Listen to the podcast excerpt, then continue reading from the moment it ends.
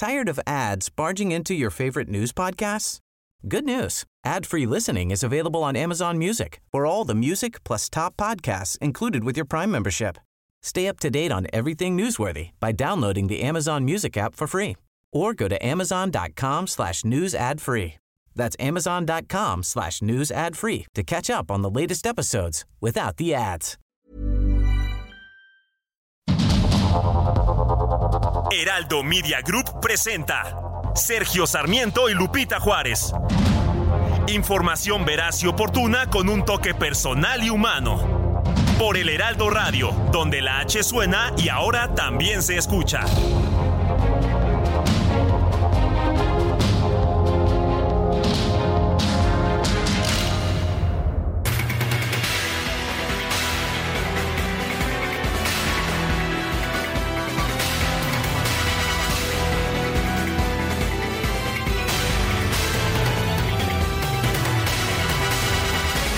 Son las 7 de la mañana en puntísimo. 7 de la mañana de este martes, martes 10 de octubre del 2023.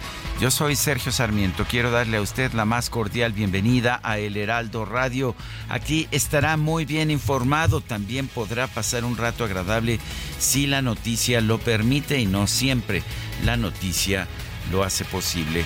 Con nosotros, como todas las mañanas, Guadalupe Juárez. Muy buenos días, Lupita. Hola, ¿qué tal? Qué gusto saludarte, mi querido Sergio, en esta mañana con mucho frío de nuevo y lluviosa aquí en la capital de la República Mexicana por estos fenómenos que han entrado precisamente ya al país. Y bueno, pues viendo aquí nuestros sacapuntas del Heraldo, que dice que tras el ataque de Hamas a Israel, el presidente López Obrador mantiene la postura de no tomar partido y se pronunció por un diálogo pero sus palabras no fueron bien recibidas por la embajadora de Israel en México, Einat Kranz Neiger, quien en el programa radiofónico de Sergio Lupita expresó, valoramos que México considera una posición que condene de manera contundente los actos barbáricos perpetrados por Hamas. Ayer platicamos con la embajadora de Israel en este espacio. De hecho, así, así abrimos el programa el día de ayer. Hoy vamos a empezar, si te parece, Lupita, con nuestro resumen habitual. ¿Te parece? Adelante. Vamos pues con el resumen informativo de este martes 10 de octubre de 2023. Las brigadas Eseldin al-Qassam, brazo armado del grupo islamista Hamas, advirtieron que cada ataque contra su pueblo sin previo aviso será respondido con la ejecución de una de las personas que fueron tomadas como rehenes el pasado fin de semana. El Ministerio de Salud de la Franja de Gaza informó que el saldo tras la contraofensiva israelí en su territorio subió este lunes a 560 muertos y 2.900 heridos. El secretario general de la ONU, Antonio Guterres, expresó su preocupación por el bloqueo total de Gaza anunciado por el gobierno de Israel. Llamó a la comunidad internacional a movilizar apoyo humanitario inmediato para los civiles palestinos atrapados en ese territorio. Por su parte, el presidente de Israel, Isaac Herzog, aseguró que desde el holocausto no se había visto tanta crueldad hacia los judíos. Llamó a la comunidad internacional a condenar a Hamas, designarlo como un grupo terrorista y exigir la liberación de los rehenes. To my mind, not since the Holocaust have so many Jews been killed on one day. And not since the Holocaust have we witnessed scenes of Jewish women and children, grandparents, even Holocaust survivors being herded into trucks and taken into captivity. El presidente de los Estados Unidos, Joe Biden, informó que por lo menos 11 ciudadanos estadounidenses se encontraban entre las personas que murieron por los ataques de Hamas en Israel. Bueno, y en un eh, comunicado conjunto, los gobiernos de Francia, Alemania, Italia, Reino Unido y Estados Unidos manifestaron su apoyo firme y unido a Israel, así como su condena a los atroces actos de terrorismo por parte de Hamas. El primer ministro de Canadá, Justin Trudeau, denunció que Hamas no es una resistencia y sus integrantes no son luchadores por la libertad, son terroristas, por lo que nadie en su país debe apoyarlos. The glorification of death and violence and terror has no place, place anywhere, including and especially here in Canada. So let me be very clear. Hamas terrorists aren't a resistance. They're not freedom fighters. They are terrorists. And no one in Canada should be supporting them, much less celebrating them. Bueno, en un principio ayer la Comisión Europea anunció la suspensión inmediata de los pagos de ayuda al desarrollo en Palestina y puso bajo revisión la totalidad de sus proyectos en ese país, pero posteriormente, tras la protesta de algunos de los países miembros de la comunidad europea, entre ellos España, se tomó la decisión de rescindir esta decisión, se tomó la decisión de mantener eh, la ayuda al desarrollo en Palestina. El presidente de Colombia, Gustavo Petro, se pronunció a favor del diálogo entre Israel y Palestina. Advirtió que ningún demócrata puede aceptar que Gaza sea convertida en un campo de concentración. En un comunicado, la Embajada de Israel en México expresó su inconformidad con la postura que tomó el presidente López Obrador ante la situación en su territorio. Afirmó que el gobierno de México debe considerar una posición que condene de manera contundente los actos barbáricos perpetrados por la organización terrorista Hamas. En este documento, la Embajada de Israel también advierte que mantener una posición neutral en lugar de tomar partido en última instancia implica respaldar y apoyar al terrorismo. El medio Enlace Judío informó que este lunes fue localizado con vida David Eiblum, uno de los tres mexicanos reportados como desaparecidos en Israel. La Secretaría de la Defensa Nacional confirmó el envío de dos aviones a Israel para repatriar a los mexicanos varados en ese país. Informó que la delegación mexicana está encabezada por Adriana Soto, directora general de Protección Consular de la Secretaría de Relaciones Exteriores. Las dos aeronaves mexicanas hicieron una primera escala para cargar combustible en Canadá. Tienen programadas otras dos escalas en Irlanda y Turquía antes de llegar a Tel Aviv. Uno de los aviones, eh, de hecho, estaba ya en pista y se regresó para echarle más turbocina. Se les olvidó que... Eh, que iban lejos, pues ¿verdad? sí, que iban más allá de, de Veracruz. Que las Fuerzas Armadas no tienen aviones que puedan ir desde México directamente hasta... No, pues me parece muy mal, imagínate nada más. Pero bueno, pues ahí eh, lo que ocurrió el día de ayer, se tuvo que regresar, poner turbocina y luego sí emprender el viaje. En un video, las integrantes de la selección mexicana de gimnasia que se encuentran varadas allá en Israel informaron que ya están preparándose para salir del país. Agradecieron a las autoridades mexicanas que han estado al pendiente de su situación. Queremos agradecer a toda la gente que ha estado al pendiente de nosotros, en especial a la Secretaría de Relaciones Exteriores, a la Sedena, a la Federación Mexicana de Gimnasia, al Comité Olímpico, a la CONADIE, y toda la gente que ha estado pendiente de nosotras. Estamos ya próximas a, salir en los equipos separados, pero bueno, agradecemos a la gente que está atrás, verdaderamente su apoyo ha sido invaluable y bueno, esperamos pronto verlos en, en México y muchísimas gracias, verdad, por todas sus oraciones y por todo su apoyo. Gracias a toda la gente que ha estado detrás de nosotros. El director de Pemex, Octavio Romero Oropesa, compareció ante las Comisiones Unidas de Energía y de Infraestructura de la Cámara de Diputados como parte de la glosa del quinto informe del presidente López Obrador. El funcionario aseguró que la empresa tuvo una reducción de su deuda y un crecimiento de su producción. ¿Cuánto nos cuesta extraer cada barril de petróleo crudo equivalente? Esta gráfica es bien interesante. Hicimos un poquito de trampa. Bueno, no es trampa, o sí trampa, pero no es trampa. Miren, el costo de extraer un barril de petróleo va acompañado del impuesto. Hicimos trampa, pero no hicimos trampa, pero sí hicimos trampa, bueno, pero no hicimos trampa. Muy bien, muy claro. Muy claro este don Octavio Romero, que rechazó, por cierto, las acusaciones de las bancadas de oposición sobre la entrega de donativos de combustible al gobierno de Cuba. Pemex, Petróleos Mexicanos, no ha realizado ningún donativo de combustibles a ningún gobierno extranjero. No, no miento. Bueno, entonces para que quede claro.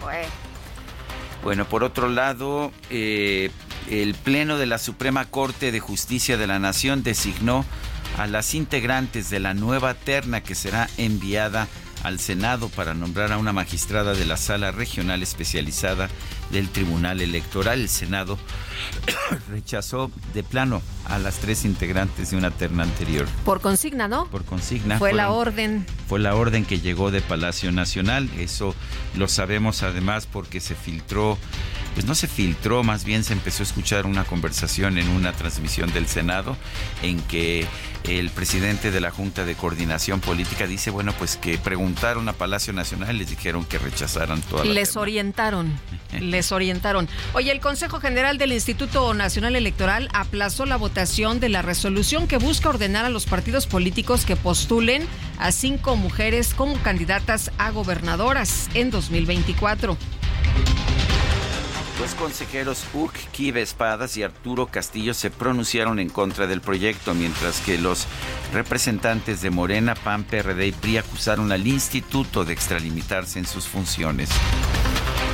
Grupo de familiares de víctimas de delitos contra mujeres se manifestó frente a la Fiscalía General de la Ciudad de México en contra de la posible ratificación de Ernestina Godoy como titular de la dependencia. La alcaldesa con licencia de Cuauhtémoc, Sandra Cuevas, informó que va a buscar que la administradora de la central de Abasto, Marcela Villegas, sea enviada a la cárcel por el ataque que sufrió su equipo de trabajo la semana pasada. Yo no voy a descansar hasta que se destituya a la administradora de la central de Abasto, porque es corrupta, porque es una delincuente, porque ella y su equipo de trabajo de vía pública, que fueron los que llegaron a quererme voltear la cuatrimoto, porque no fueron locatarios, son servidores públicos. No voy a descansar hasta que sea destituida ella y su plan. La Fiscalía General del Estado de México informó que el ex policía de la Ciudad de México, Sergio Morales, fue condenado a cinco años, siete meses y quince días de prisión por el delito de crueldad animal luego de que arrojó a un perro a un caso con aceite hirviendo.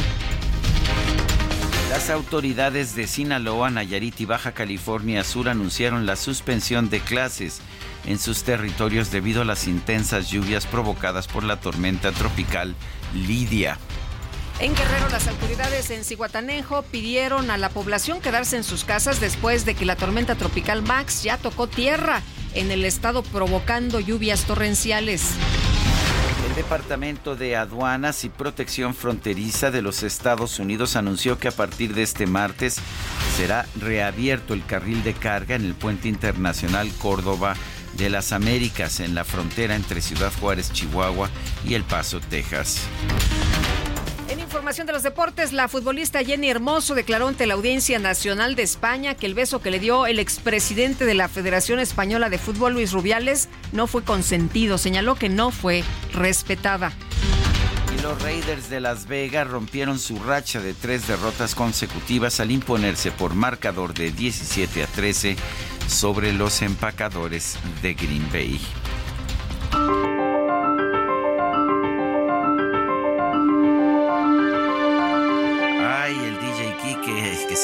Se burla de su compañerito que le va a Green Bay, pero bueno, ¿qué le vamos a hacer? Vamos mejor a la frase de este día. La palabra guerra justa envuelve un contrasentido salvaje. Es lo mismo que decir crimen justo, crimen santo, crimen legal. Juan Bautista Alberdi.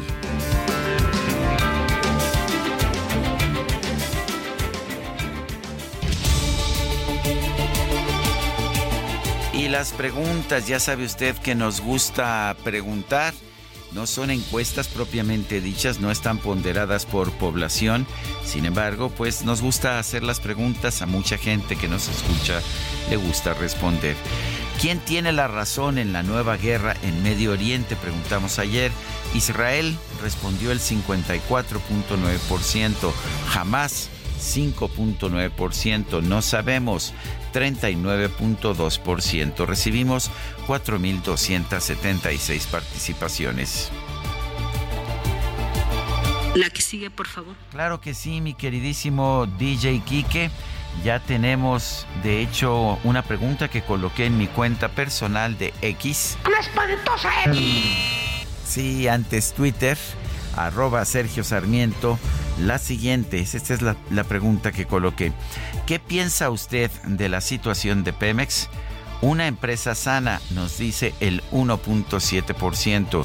Una empresa enferma, 94.3%.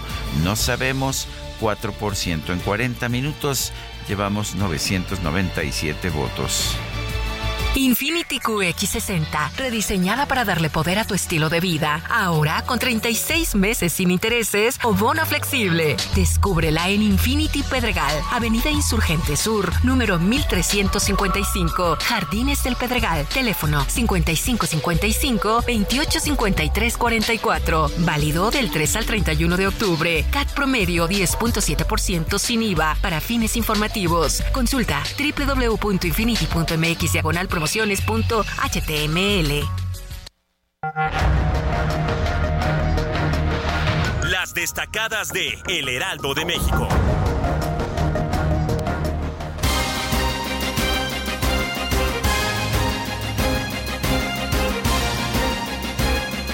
Y bueno, bueno, vámonos a las destacadas del Heraldo con Ángel Gutiérrez, que ya está aquí con nosotros en la cabina. Mi querido Ángel, ¿cómo te va? Muy buenos días. Lupita, Sergio, muy buenos días. Así es, aquí estamos en este martes haciendo también un poquito de trampa para levantarnos como si tuviéramos muchas ganas y poquito sueño. Así como el director de Pemex. Más o menos, como algunos funcionarios del país. Pero pues para que no se note esta pequeña trampa que estamos haciendo, vamos a empezar de una vez con las destacadas del Heraldo de México. En primera plana, debajo de una cama, mexicano sobrevive escondido 60 horas en Israel. Ciudad de México. Clara Brugada va por gobierno metropolitano. Se deben atender los problemas que convergen en el Estado de México y la Ciudad de México, afirma. Harfush dice que la unidad es la prioridad. Estados. Tormentas tropicales. Alerta por Max y Lidia. Inundados 10 municipios de Guerrero suspenden clases en 6 estados. Mercados. Política tejana afecta la exportación automotriz. Fabricantes de autos y autopartes dicen que el rezago en el cruce de camiones impacta al comercio, al comercio legal. Orbe. Anuncian ejecuciones. Jamás amenaza a rehenes. Israel alista una ofensiva a gran escala en contra del grupo terrorista que dejó claro que no es tiempo de negociar algún canje. Y finalmente en meta, dejan Raiders atrás los fantasmas. Los malosos vencen por primera vez en 36 años a los Packers de Green Bay gracias a su vital defensiva. Lupita Sergio, hasta aquí las destacadas del Heraldo de México. Muy bien, muchas gracias Ángel, muy buenos días. Muy bien Ángel, gracias. Y son las 7 de la mañana con 18 minutos. Des yeux qui font baisser les miens, un rire qui se perd sur sa bouche, voilà le portrait sans retouche de l'homme auquel j'appartiens. Quand il me prend dans ses bras, qu'il me parle tout bas, je vois la vie en rose. Il me dit des mots d'amour. Il me dit de d'amour, de mots de les jours. Él me dice palabras de amor, palabras de todos los días. Y sí, porque cuando Él me toma en sus brazos y me habla quedito, yo veo la vida en rosa. Es Edith Piaf con una de sus canciones más conocidas, quizás la más conocida de todos, La Vie en Rose. Hoy vamos a estar recordando esta gran cantante francesa. Me parece que es un símbolo de la canción francesa del siglo XX. Eh, Edith Giovanna Gassion, mejor conocida como Edith Piaf. Piaf significa gorrión. Ella misma eligió ese nombre. Ella nació en París el 19 de diciembre de 1915 y falleció el 10 de octubre de 1963. 10 de octubre. Tenía 47 años, pero pues por la vida que llevó, por las drogas, por el alcohol, realmente se veía como una anciana a su fallecimiento a los 47 años. ¿Te parece, Edith Piaf? Son 60 años de su fallecimiento. Eh, sí, ayer Angelina nos, nos hacía notar precisamente la importancia, la relevancia del aniversario. ya no hubo discusión. Gracias, Angelina. Y bueno, me parece tres bien. très bien, très bien. Sí. Muy bien, pues estaremos escuchando esta música de esta increíble intérprete y vamos, mientras tanto, si les parece bien, dejamos un ratito la música con información desde Circuito Interior. Está Israel Lorenzana. Israel, ¿qué tal? Muy buenos días. Lupita, un gusto saludarte esta mañana. Tenemos información de la zona del circuito interior en su tramo Río Consulado, ya con carga vehicular para nuestros amigos que van con dirección hacia la raza. A partir de Eduardo Molina van a encontrar una larga fila de vehículos. Hay que utilizar como alternativa el eje 3 norte con dirección hacia insurgentes hacia la zona de Vallejo, la cual por supuesto es una buena opción para nuestros amigos que van también con dirección hacia Marina Nacional. El sentido opuesto con dirección hacia el aeropuerto, la circulación aceptable, algunos asentamientos a la altura de la calzada de Guadalupe y la calzada de los Misterios, pero nada para abandonar esta arteria, esto con dirección hacia Boulevard Puerto Aéreo. Pues Lupita, la información que te tengo esta mañana. Manejar con mucho cuidado, está mojado el pavimento. Gracias Israel, muy buenos días. Hasta luego. Y vamos ahora a Ferrocarril Hidalgo. Isidro Corro nos tiene el reporte. Adelante, Isidro. ¿Qué tal, Sergio Lupita? ¿Cómo están? Muy buenos días, porque el tiempo es oro. Yo les ofrezco un panorama en materia de vialidad, mucha precaución. Aquí sobre Ferrocarril Hidalgo, entre las calles Tesoro y Victoria, en la Tres Estrellas, en la alcaldía Gustavo Madero, una mujer murió atropellada y otra vez resultó lesionada por un conductor, una camioneta que se dio la fuga, sin embargo fue detenido calles adelante en la esquina de Eduardo Morir Talismán. La mujer que murió de aproximadamente 50 años de edad, la lesionada de 25, fue llevada muy grave por una ambulancia al hospital de Coco. Esto ocurre en el bloque de carreras de extrema izquierda de Ferrocarril Hidalgo. Ya llegó una ambulancia de periciales, hay patrullas de la policía preventiva.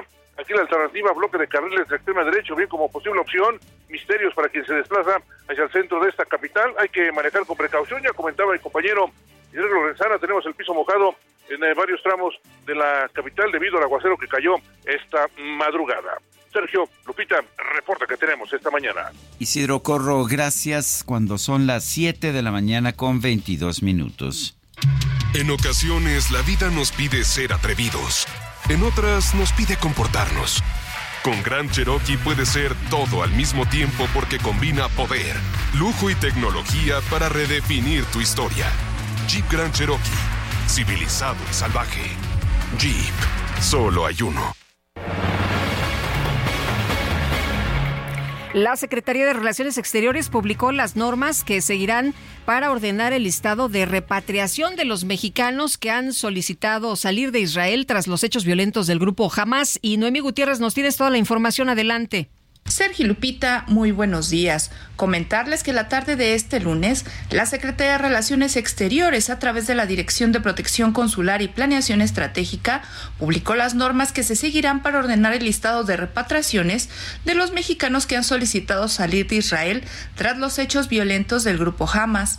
En una tarjeta informativa, la Cancillería indicó que se toma en cuenta la situación de vulnerabilidad, así como la proximidad en la zona de conflicto. Puntualizó que las autoridades Israel han informado que el aeropuerto internacional en Tel Aviv está en operaciones, además de que existe disponibilidad de vuelos comerciales para salir de ese país. De acuerdo con las normas para la ejecución de la asistencia y protección consular a personas mexicanas en el exterior, que se actualizó apenas en junio de este año, para la repatriación de los conacionales se toma en cuenta la situación de vulnerabilidad, es decir, niños, niñas y adolescentes, personas lesionadas, accidentadas o enfermas, mujeres embarazadas, personas indígenas y trabajadores agrícolas del programa de trabajadores agrícolas temporales. Además, el Gobierno de México a través de la Cancillería, la Dirección de Protección Consular, la Embajada en Israel y la Oficina de Representación en Palestina se mantendrán atentos al desarrollo de los eventos y así como el curso de la repatriación. Sergio Lupita, la información que les tengo. Muchas gracias, Noemí. Muy buenos días.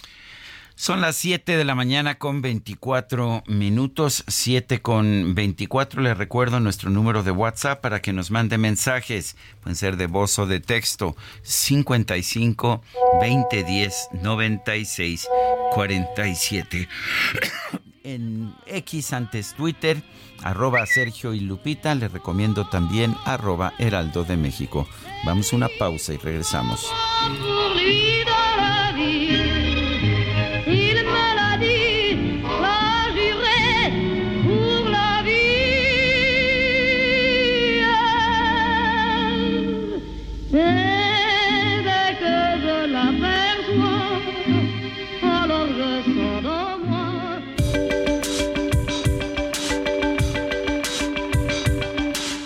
Sergio Sarmiento y Lupita Juárez quieren conocer tu opinión, tus comentarios o simplemente envía un saludo para ser más cálida esta mañana. Envía tus mensajes al WhatsApp 55 20 10 96 47.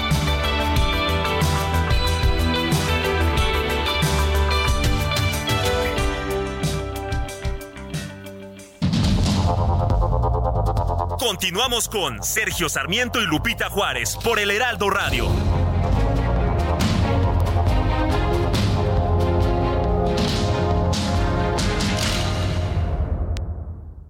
La comida chatarra y las bebidas azucaradas no deben volver a las escuelas. Ahí niñas y niños consumían tal exceso de calorías que aumentaba su riesgo de sobrepeso y obesidad. Además, el consumo de estos productos provoca procesos inflamatorios, los cuales debilitan el sistema inmune frente a virus y bacterias.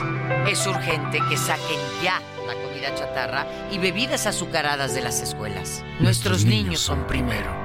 Alianza por la Salud Alimentaria. Non, rien de rien. Non, je ne regrette rien. Ni le bien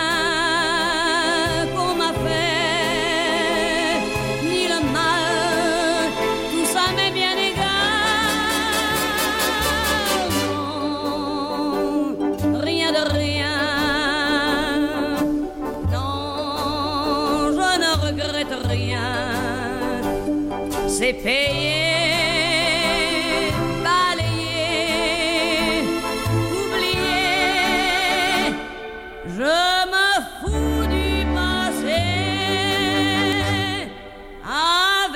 Pues sí, yo me burlo del pasado, es lo que nos canta Edith Piaf, la estamos recordando en el aniversario de su fallecimiento. Esta otra de sus grandes interpretaciones, Yo no regreto rien, yo no me arrepiento de nada y nos canta todo me da igual, nada, no, no me arrepiento ni del bien que me, se me ha hecho ni del mal, todo me da igual, eh, todo está apagado, barrido y olvidado.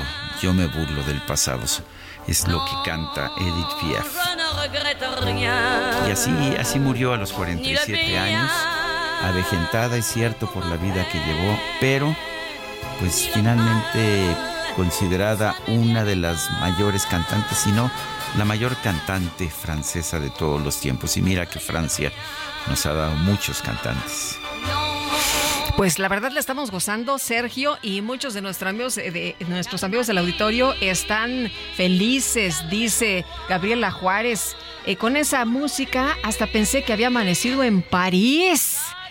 Y nos dice otra persona del auditorio, uf, querido dúo dinámico, qué regalo tan grande escuchar Edith Piaf. No cabe duda que la música puede transportarnos a cualquier recuerdo. Feliz día, Pablo de Whisky Lucan. Y una persona que no nos pone su nombre dice, bravo, bravísimo por su selección musical de hoy. Bonito y exitoso día. Mi dúo preferido. Una corrección, mi querido Sergio. Los eh, Raiders ganaron su primer partido contra Denver y ganaron ayer, por lo que van 2-2. En dos semanas van contra tus osos. Saludos. Sí, van 2-2, efectivamente. No sé, no recuerdo haber mencionado yo el, el- la foja de los... ah, de los Raiders de Las Vegas, todavía no me acostumbro a, la- a los Raiders de Las Vegas, estoy acostumbrado a los Oakland Raiders y los LA Raiders, pero este está bien, sí, van 2-2 y, y qué le puedo decir, finalmente la derrota sí le pesó duro a, a los empacadores que tuvieron por ahí alguna oportunidad para ganar, pero en fin, son las 7 de la mañana con 34 minutos. Una familia originaria de Irapuato, Guanajuato, quedó atrapada en un hotel de Jerusalén tras los ataques en Gaza, esto en medio de la guerra entre Israel y Palestina. Gabriela Montejano nos informa. Gabriela, adelante.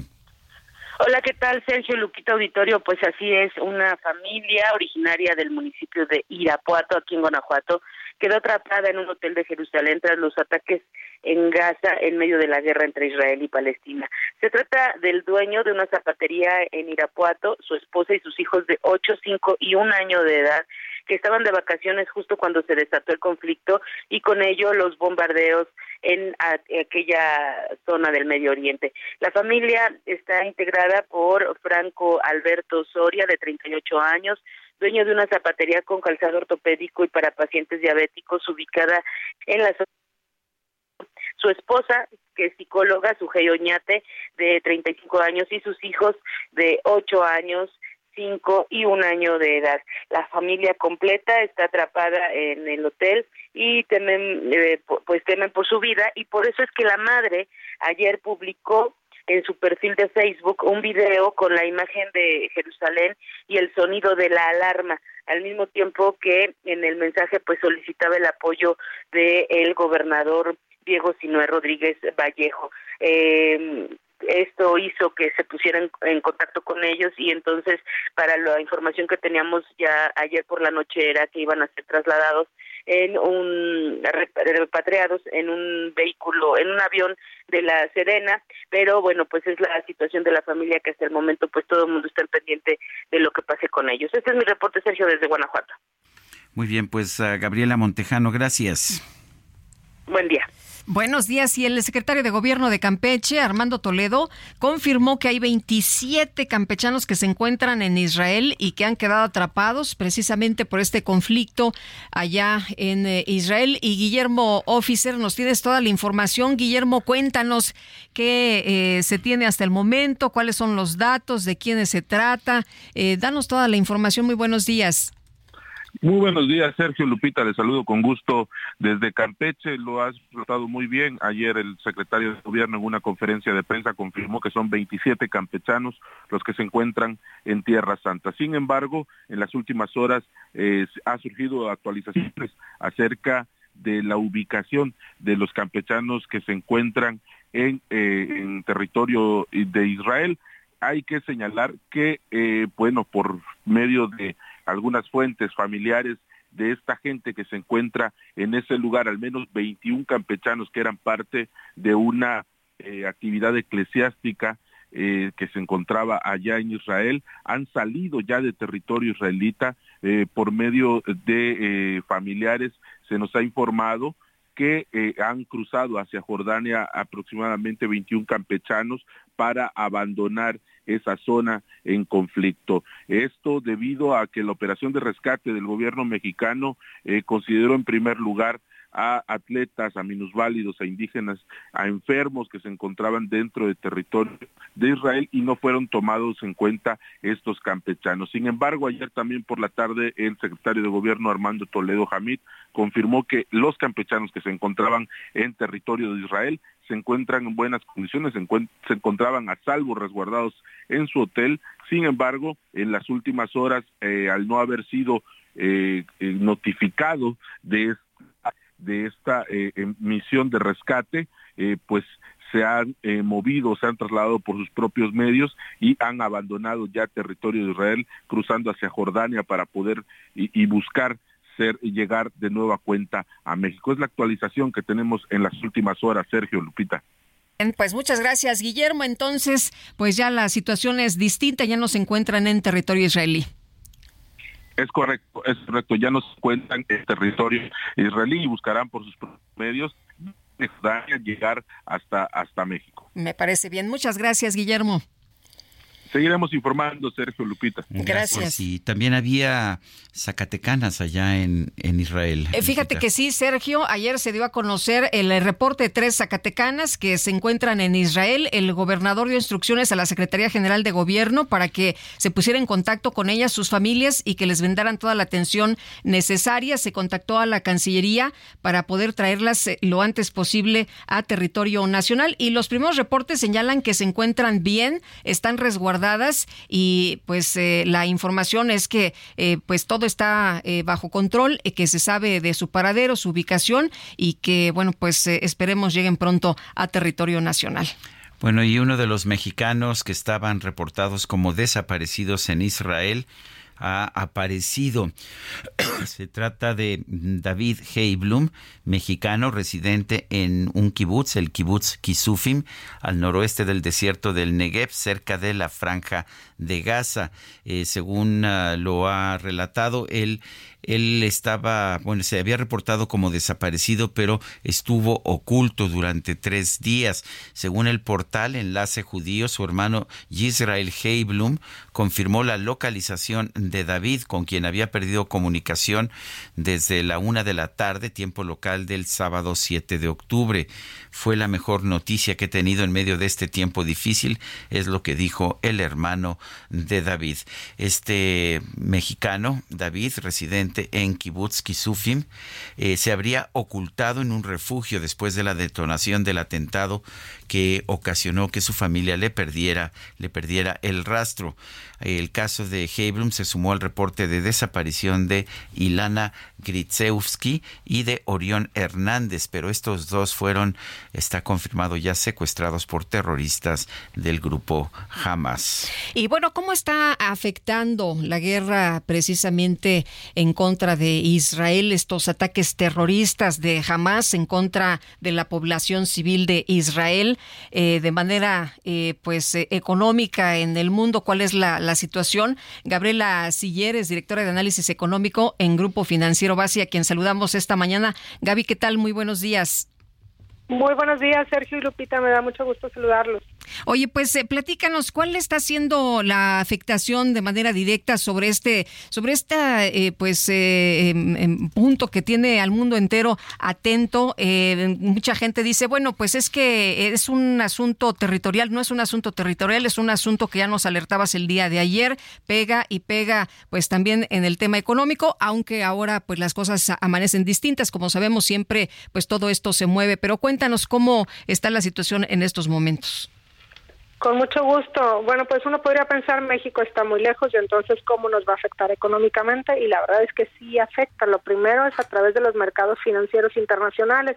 El precio del petróleo desde el domingo en la, sesión asiática subió 5%, y obviamente al subir el precio del petróleo pues hay nuevas presiones inflacionarias, ya lo veíamos en lo que publicaba ayer el INEGI donde los energéticos habían subido de manera quincenal y bueno pues representan un riesgo para la inflación y por lo tanto también para la tasa de interés. Y está también el tipo de cambio que ayer se subió a niveles de 18.35 pesos por dólar, hoy iniciamos con más calma, niveles cercanos a los 18 pesos por dólar, como que una vez de que pegó esta sorpresa, ¿no? El impacto inicial de este conflicto en Israel, ha bajado un poco la versión al riesgo también por datos económicos de China y los comentarios de oficiales de la Fed en Estados Unidos que parece que ya no van a subir la tasa de interés, pero sobre todo es a través de los mercados financieros internacionales es donde puede pegarle primero al tipo de cambio, al precio del petróleo. Y si esto llegara a extenderse, pues obviamente el precio del petróleo pudiera seguir subiendo no creemos que alcanzaría niveles máximos históricos, pero sí niveles superiores a los 90 dólares por barril y que con esto presionara nuevamente a la inflación en un momento donde pues todavía la inflación no está en el objetivo del 3% del Banco de México y pudiera también obligar al Banco de México a nuevamente hacer incrementos en la tasa de interés.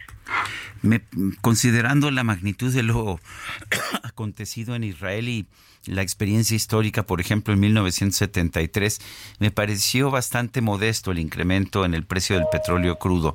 ¿Cómo ves la situación del mercado en estos momentos? Fíjate que yo creo que tiene que ver con que Arabia Saudita no se ha involucrado. Si Arabia Saudita se involucrara, entonces ahí sí yo creo que inclusive el precio del petróleo podría alcanzar fácilmente los 100 dólares por barril. O si se llegara a extender y activamente Estados Unidos dijera, porque parece que ha mandado eh, algo de un portaaviones o algo así, pero que se involucrara activamente en la guerra, entonces ya estaríamos hablando de un conflicto más extendido y con esto pues obviamente el tipo de cambio yo creo que inclusive también se pudiera ir hacia los 19 pesos por dólar. Creo que el mercado estaba como que sopesando, ¿no? Hasta dónde iría el conflicto y por lo pronto, mientras que Arabia Saudita no se involucre, creo que el, precio del petróleo pudiera subir como máximo hacia los 90 dólares por barril y ahí más o menos tener contenida también la inflación. Ahora, si llegaran a involucrarse, si se generara este incremento en el precio del petróleo o de otras materias primas, yo creo que ahí ya habría una afectación económica, inclusive a nivel global, sobre todo por proyectos de inversión que pudieran detenerse hasta ver qué va a pasar después con la guerra. Algo parecido como lo que sucedió al inicio de la guerra con Rusia y Ucrania. Bueno, por lo pronto se han estabilizado los mercados, ¿verdad? Sí, se estabilizaron hoy, este, iniciaron con optimismo, el tipo de cambio inclusive bajó hacia los niveles de 18.01 pesos por dólar, hay ganancias también en el mercado de capitales y como que el mercado ha dejado por lo pronto a un lado este miedo que se tiene por el conflicto en Israel, obviamente es un riesgo latente, pero como que se está enfocando más en la posibilidad de que en China estén, van a, vayan a dar estímulos para alcanzar el 5% del objetivo de crecimiento en el PIB y por otro lado también por los comentarios todo apunta a que a lo mejor ya no van a subir nuevamente la tasa de interés. Muy bien. Gabriela, muchas gracias. Como siempre, muy buenos días. Muchas gracias a ustedes. Buenos días. Bueno, pues uh, son las 7:45. Hay uh, tres periodistas muertos, dos desaparecidos y otro herido ya en el conflicto entre Israel y Hamas, este grupo que atacó Israel el sábado pasado. El Comité para la Protección de los Periodistas manifestó este lunes su profunda consternación por la noticia de que cuando menos seis periodistas se encontraban entre los civiles muertos, heridos o desaparecidos en el conflicto entre Israel y Hamas.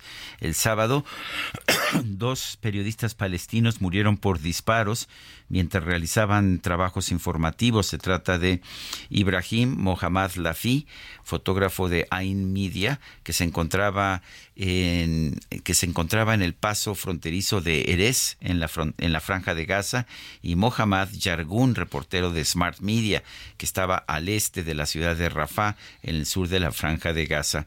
El Grupo Palestino de Defensa de la Libertad de Prensa Amada y el Comité de Apoyo a Periodistas eh, señalaron, esta información. Además, Ibrahim Kanan, corresponsal del canal Al-Gad, resultó herido por metralla en la ciudad de, Han Yunis, en el sur de la franja de Gaza dos fotógrafos palestinos, Nidal al-Wahidi del canal Al-Nayah y Haitam Abdel-Wahid de la agencia Ain Media, también han sido dados por desaparecidos desde el sábado. Bueno, y vámonos, vámonos al clima. El pronóstico del tiempo con Sergio Sarmiento y Lupita Juárez.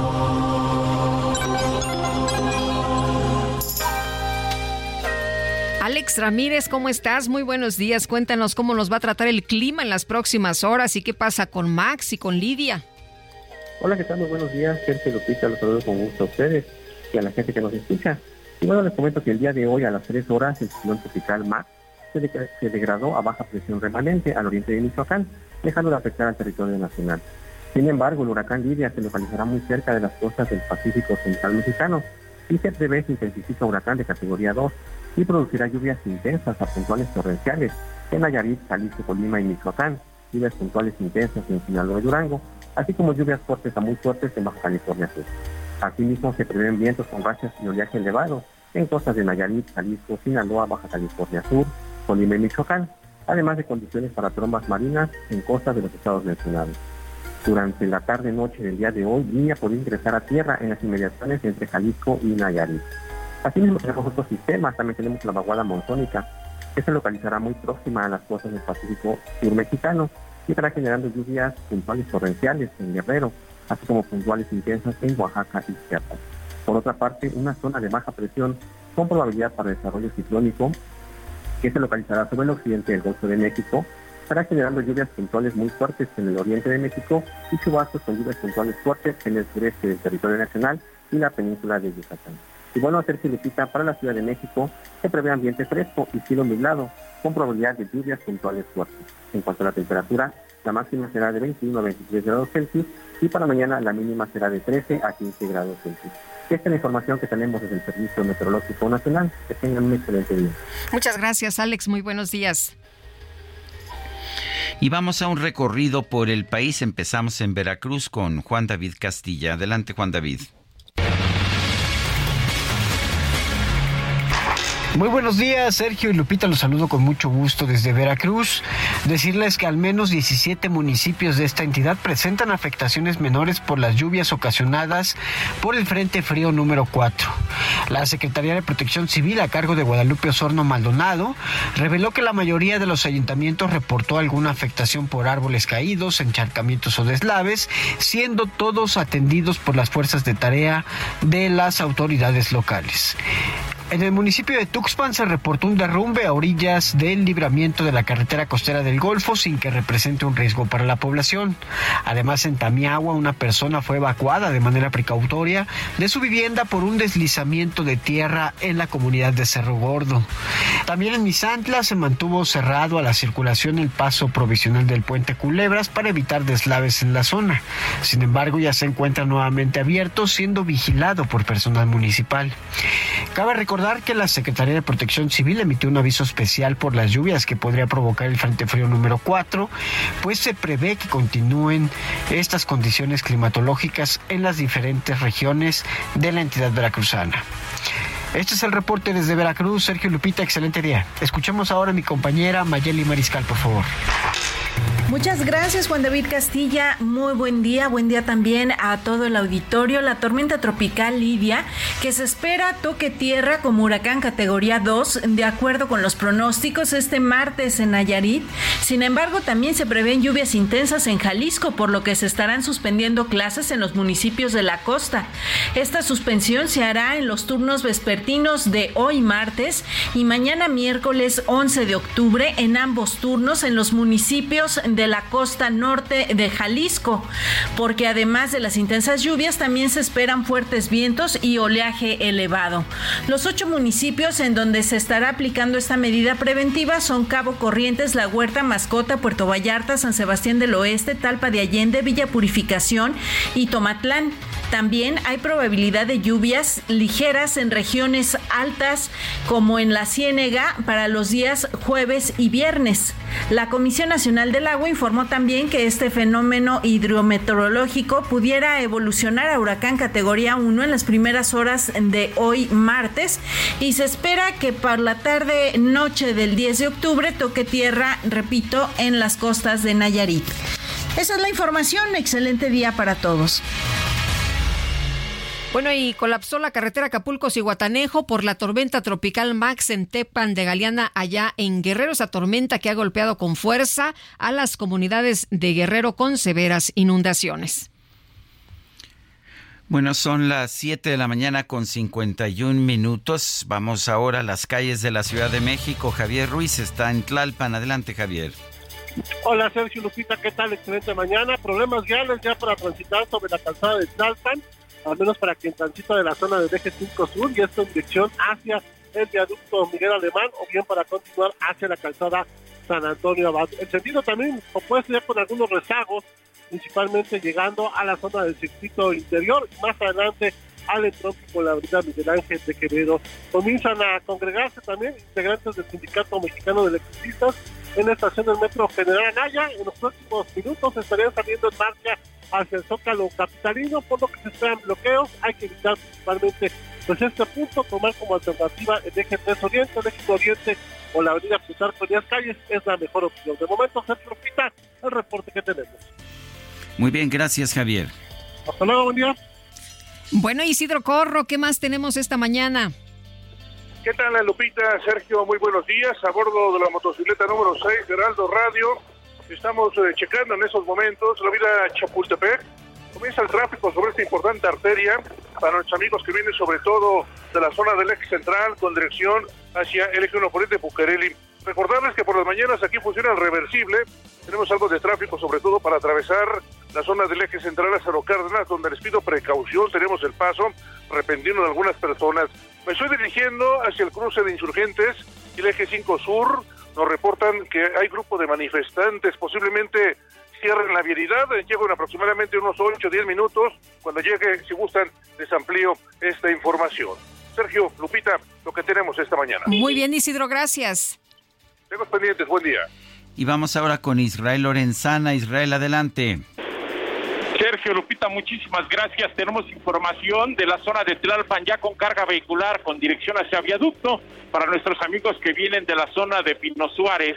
Van a encontrar carga vehicular, pero nada para pensar en abandonar esta arteria. Superando viaducto, la circulación mejora para nuestros amigos que van con dirección hacia Tasqueña. Únicamente paciencia y precaución en las diferentes estaciones del metro el sentido opuesto, la circulación totalmente aceptable, algunos asentamientos para incorporarse a 20 de noviembre. Recordemos que teníamos un grupo de manifestantes, los cuales ya se han replegado y bueno, la vialidad ha sido liberada hacia la zona del centro histórico. Aún así hay que manejar con mucho cuidado. Nosotros vamos con dirección hacia la calzada General Ignacio Zaragoza, a la altura de Gelatao. Ahí ya tenemos un bloqueo con dirección hacia la zona de Valbuena. Hay que tomarlo en cuenta y si me lo permiten, más adelante les estaré dando detalles. La información que les tengo. Muy bien, gracias. Gracias por este reporte, Israel. Hasta luego. Son las 7.54. Vamos a una pausa y regresamos.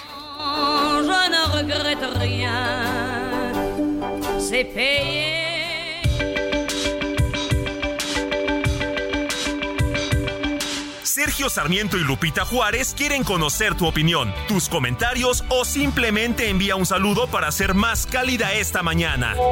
Envía tus mensajes al WhatsApp 55 20 10 96 47.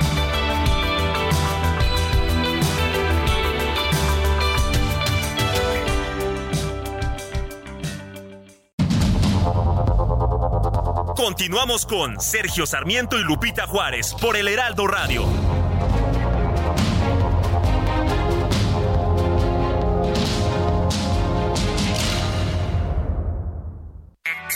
Infinity QX80, la expresión de lujo en un diseño poderoso. Ahora, con 36 meses sin intereses o bono flexible. Descúbrelo en Infinity Polanco, Calzada General Mariano Escobedo 476, Anzures. Teléfono 5590-357748. Válido del 3 al 31 de octubre. Cat promedio del 10.7% sin IVA para fines informativos. Consulta www.infinity.mx diagonal promociones.html.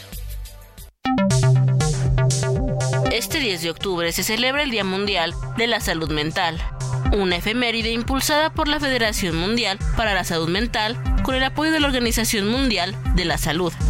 El propósito de esta fecha es visibilizar el trastorno mental más grave que están padeciendo los miembros de la sociedad global, para generar el conjunto de estrategias que sirvan de apoyo a estas personas y les permita sobrellevar su enfermedad o curarse definitivamente. El esfuerzo por diagnosticar y tratar trastornos de salud mental en edades tempranas reduce el costo financiero en el futuro y evita todo tipo de problemas derivados como puede ser el suicidio. En este 2023, la campaña se centra en el siguiente lema, Nuestras mentes, nuestros derechos. Y este se apoya de una idea fundamental. La salud mental es un derecho humano universal un derecho básico para todas las personas. Eso incluye el derecho a ser protegido de riesgos para la salud mental, el derecho a una atención asequible, accesible y de buena calidad. Y además también se quiere garantizar que las personas que tengan problemas de salud mental no sean discriminados ni apartados de la vida comunitaria.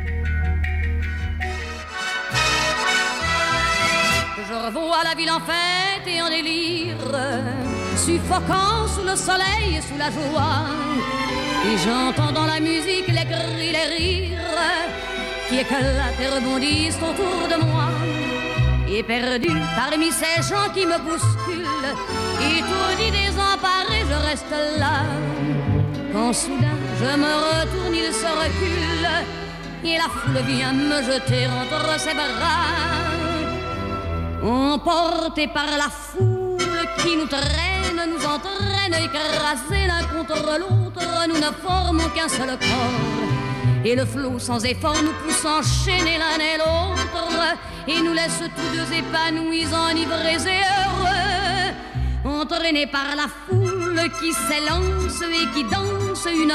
Seguimos escuchando, seguimos escuchando canciones interpretadas por Edith Piaf. Esto que estamos oyendo es La Full, La Multitud, también conocida como, pues, uh, como, como Que nadie sepa mi sufrir, porque esa fue la versión original.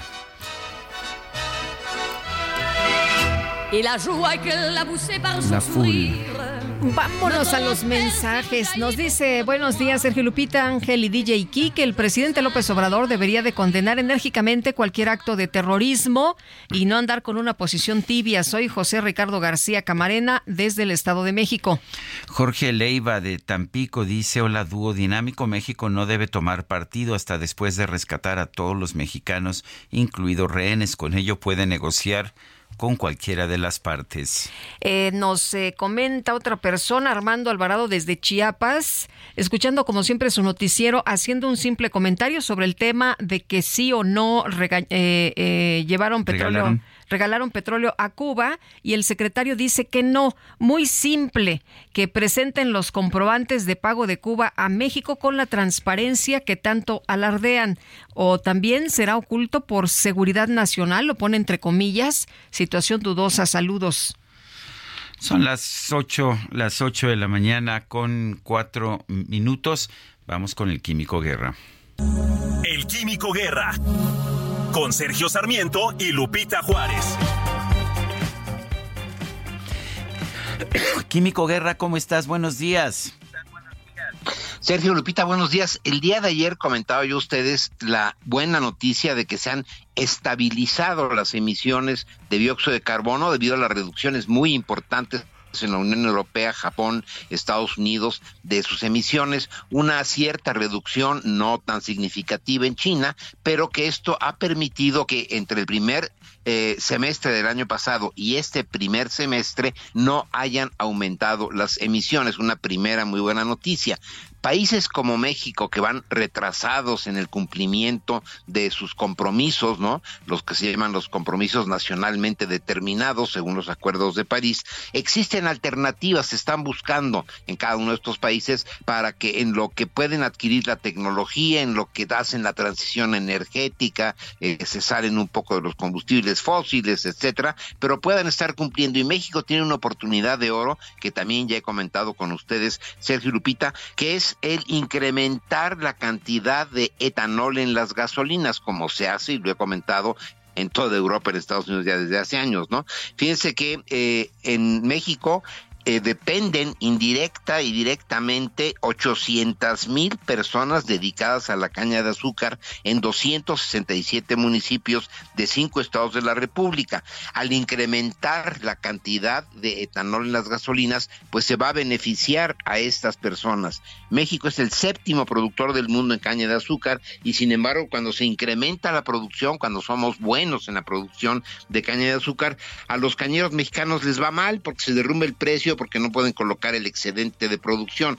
Actualmente existen cupos para la exportación de azúcar a Estados Unidos y solo se pueden exportar alrededor de 841 mil toneladas. Fíjense que en 2020 tuvimos un excedente de 1.7 millones de toneladas de caña de azúcar, que pues como quien dice no, no encuentra comprador, se desploman los precios, ¿no? Se de- debería eh, dirigir una corriente, como se dice en ingeniería química, una corriente de producción hacia el etanol y no tanto al azúcar. El etanol tiene un octanaje de 113, muy superior al de las gasolinas de uso común, como la Premium, que tiene 92 octanos, o la regular, que tiene 89 octanos. El etanol tiene 113 octanos.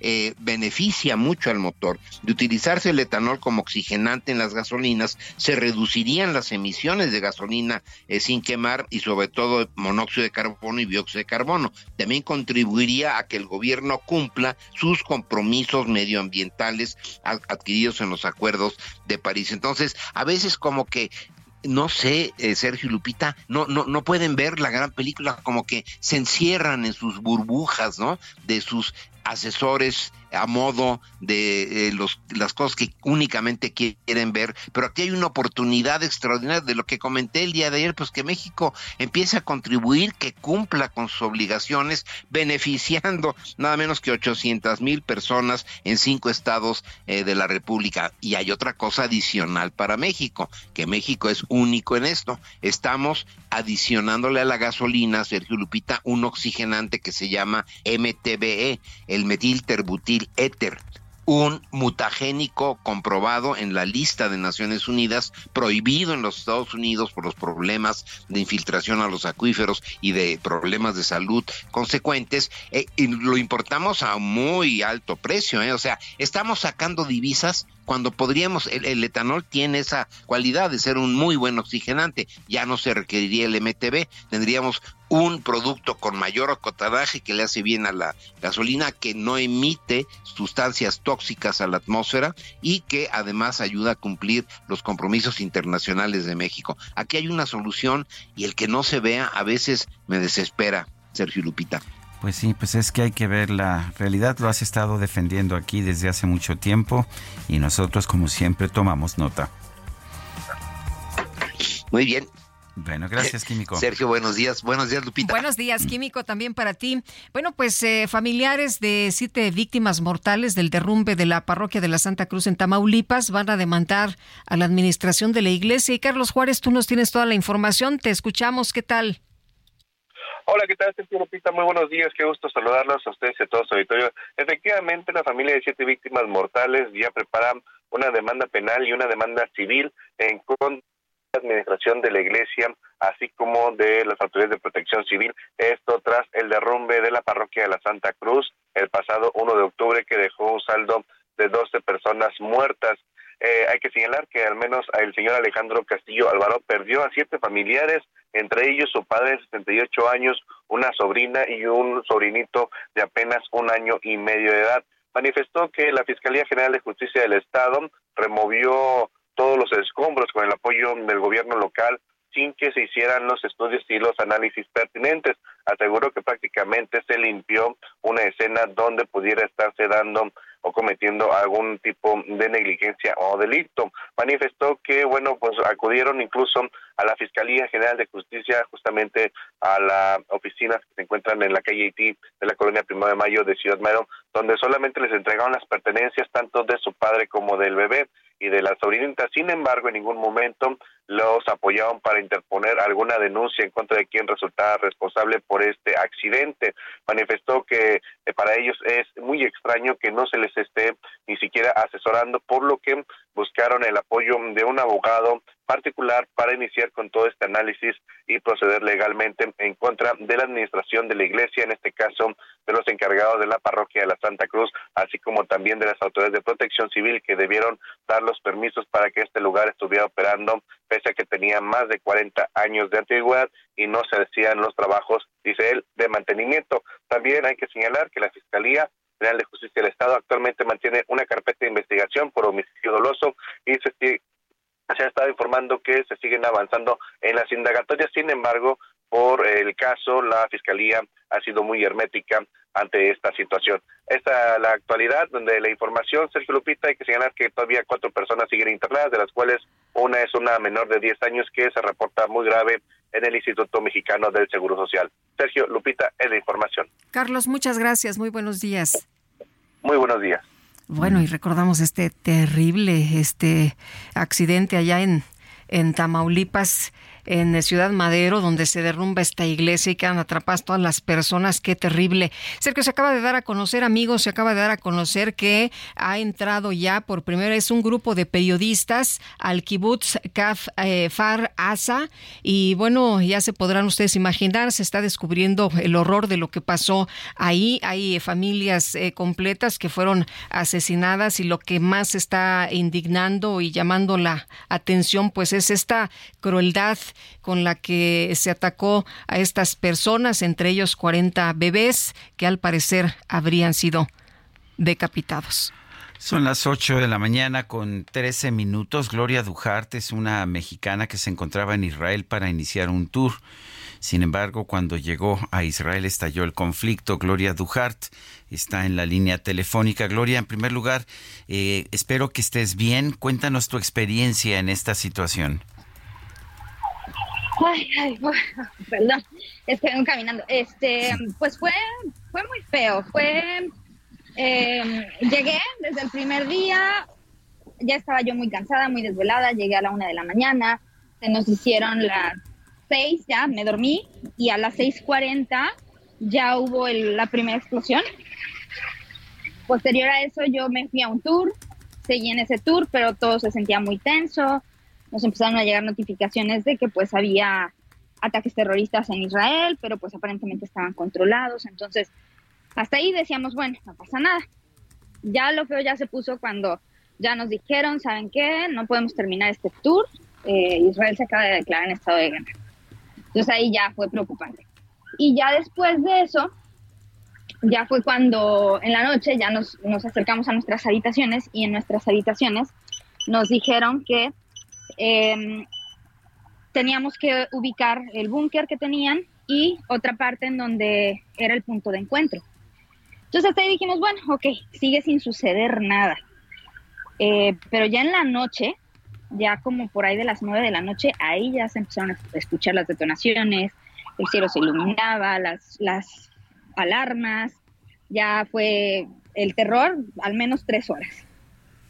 Gloria, eh, tú estabas en eh, este, en este tour, eh, pero tú fuiste de las afortunadas, de las primeras personas que logró salir en un avión y que se puso a salvo. Ahora, ¿sigues en Estambul?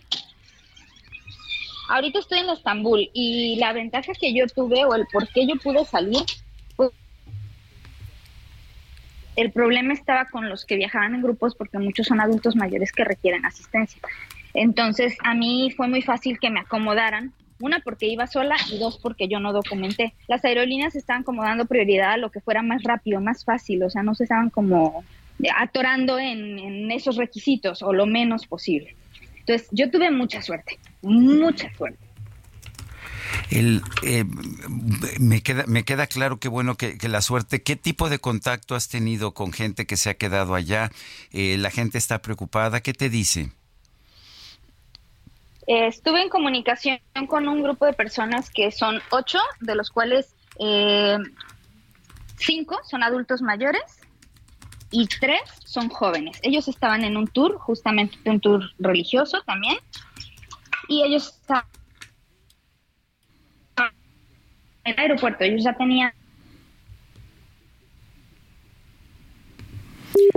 A ver, parece que se nos cortó, parece que estaba caminando en la calle. Eh, Gloria, Gloria Jiménez Dujart, es el nombre correcto, ¿verdad, Lupita? Sí, así es. Eh, ya completo. Yo tenía aquí Gloria Dujart. Bueno, pues ella ya está fuera. Claro, ayudó que no hubiera, no hubiera documentado equipaje, pero bueno, eh, iba solita, iba, en, dice, afortunadamente es que yo iba sola, había personas que necesitaban otro tipo de pues asistencia que tenían que documentar y yo afortunadamente pues eh, pude eh, salir rápido y bueno pues ella ya está a salvo, está ahora en Estambul, me decía Sergio, ayer platicaba con ella y me decía que pues de lo primero que hizo fue avisarle a su mamá porque dijo pues va a dar cuenta de las noticias y se va a espantar mi mamá, entonces mejor le aviso que hubo un ataque terrorista, pero que yo estoy bien. Eh, Gloria, eh, retomamos la comunicación contigo. Eh, ¿Sí? ¿Nos escuchas bien? Sí, sí. Bueno, nos decías que lo primero que hiciste fue enviarle un mensaje a tu mamá para que no se espantara, ¿no? Para que pues ella supiera cuál era tu situación. Sí, pero en ese momento todavía no estaban las bombas de la noche. O sea, cuando yo le escribí a ella fue porque solo había pasado lo de la mañana. Y entonces dije, va a ver las noticias y se va a asustar. Y, ahí todavía no había sucedido lo otro. Entonces, yo la verdad es que en ese momento yo sí me sentía tranquila. Entonces yo dije, para que ella no se asuste, todo está bien. Porque desde que supo que iba a venir para acá, era como, no, hija, pero eh, están en conflicto, ¿no? Entonces yo dije, se va a asustar. Ya en la noche, cuando ya pasa todo eso, pues ya ahí ya entonces ya contacté con mis hermanas, ellas empezaron a ayudarme a dar la solución y todo el movimiento de, pues, contactar con embajadas, ver vuelos y demás. Eh, por cierto, los, los ocho mexicanos ya están fuera, ellos están ahorita en Chipre, igual que yo, por sus propios medios, este, pero ya están fuera. Eh, Gloria, ¿cuándo regresas a México? ¿Tienes ya eh, los vuelos? ¿Tienes ya eh, toda la, información? ¿Te van a ayudar o también vas a seguir tú solita por tu cuenta? No, yo como estaba viviendo en Dublín, ya terminé un curso que estaba tomando allá, pero estuve unos meses por allá, yo tengo que regresar a Dublín por mis cosas. Yo ya tengo planeado mi regreso a México el primero de noviembre, eso ya está establecido. Obviamente ahorita ya quiero estar con mi familia y si puedo adelantarlo, adelantarlo pues qué mejor, porque si estoy de que ya los quiero abrazar, ya los quiero besar, porque después de una cosa como esta, es muy complicado, es muy complicado estar lejos de la familia. De por sí ya tiene meses que no los veo y luego pasa esto, pues y nos decías que, que, bueno, pues todavía estás tratando de asimilar todo esto que, que viviste. Sí, ayer fue un día como de mucha catarsis, em, mucho hablar de este tema y a ratos pues sí me, me, ganaba el sentimiento y a ratos me sentía enojada y o sea, de todo. Entonces sí estoy como procesando toda la información. Eh, ayer tuve pesadillas, anoche para dormir hoy también cualquier ruido como que me hace pensar que algo va a pasar, o sea, estoy como muy alerta de los sonidos, siento que se me hace, se me coge el estómago, o sea, todavía como que no me siento segura. Bueno, pues yo quiero agradecerte, Gloria Jiménez Dujart, turista mexicana en Israel, ahora ya a salvo en Turquía. Gracias por conversar con nosotros. Gracias. Gracias, Gloria. Te mandamos un abrazo. Bueno, pues son las 8 de la mañana con 19 minutos. Esta mañana, en la conferencia de prensa mañanera, el presidente dio a conocer la firma de, del plan de salud del IMSS Bienestar de 23 entidades de la República. Los gobiernos de estas 23 entidades firmaron el acuerdo eh, con la institución, con el Instituto Mexicano del Seguro Social, para afiliarse a este sistema de IMSS Bienestar. El aspirante a la candidatura de Movimiento Ciudadano por la jefatura de gobierno de la Ciudad de México deberá reunir 20 mil firmas de apoyo ciudadano para que proceda su registro. Y Elia Castillo nos tiene todos los detalles. Adelante. Muy buenos días, Sergio Lupita. Los saludo con mucho gusto a ustedes y al auditorio. Así es, quien aspire a la candidatura de Movimiento Ciudadano por la jefatura de gobierno de la Ciudad de México deberá reunir 20 mil firmas de apoyo ciudadano, requisito indispensable para que proceda su registro. Adelantó Alejandro Piña, coordinador de la Comisión Operativa del partido en la capital del país, en conferencia de prensa para presentar su libro Una ciudad mejor que esta, 12 rutas para poner la capital en movimiento. El diputado federal y aspirante a la jefatura de gobierno de la Ciudad de México, Salomón Chertoripsky, confirmó que competirá por esta postulación, pero respetará los tiempos, a diferencia de Morena y del Frente Amplio por México, que dijo violentan la ley al anticipar la designación de sus perfiles de cara a las elecciones de 2024. El exsecretario de Salud Federal aseguró que a fin de no adelantar los tiempos para no hacer trampa y respetar la ley, esperará hasta el periodo de precampañas que inicia entre el 20 y el 26 de noviembre para exponer sus propuestas.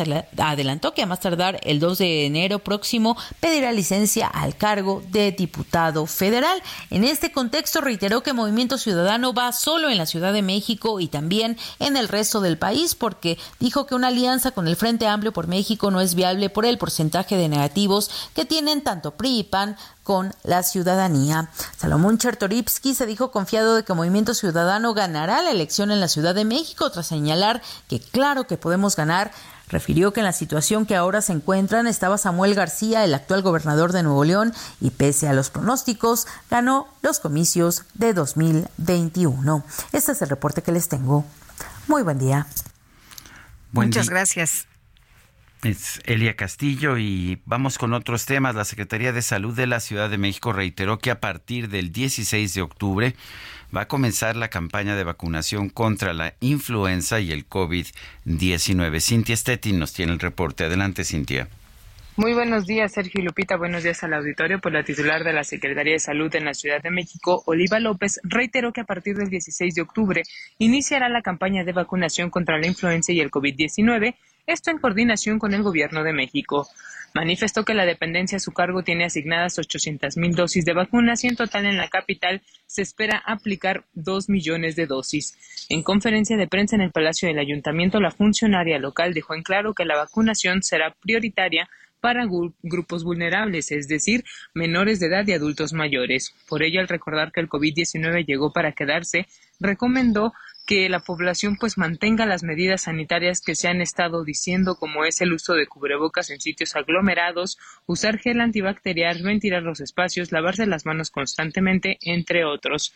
Finalmente expuso que no han dejado de vacunar contra el coronavirus y muestra de ello es que han aplicado 394 mil dosis de la vacuna Abdala a mayores de 18 años como parte del esquema de refuerzo o inicio del mismo. Comentarte también que hasta el momento dijo no hay casos graves ni hospitalizaciones por COVID-19. Es la información que tenemos hasta el momento. Eh, Cintia Stettin, gracias por este reporte. Son las 8 de la mañana con 23 minutos, ya, ya 24 minutos. Quiero recordarle a usted nuestro número de WhatsApp es el 55 2010 96 47. Repito, 55 2010 96 47. En X, antes Twitter, arroba Sergio Lupita. Le recomiendo también arroba Heraldo de México. Sí, arroba Heraldo de México. Nosotros vamos a una pausa y regresamos. Et nous laisse tous deux épanouis, enivrés et heureux, entraînés par la foule qui s'élance et qui danse une folle farandole. Nos deux mains restent soudées, et parfois soulevés, nos deux corps enlacés s'envolent, et retombent tous deux épanouis, enivrés.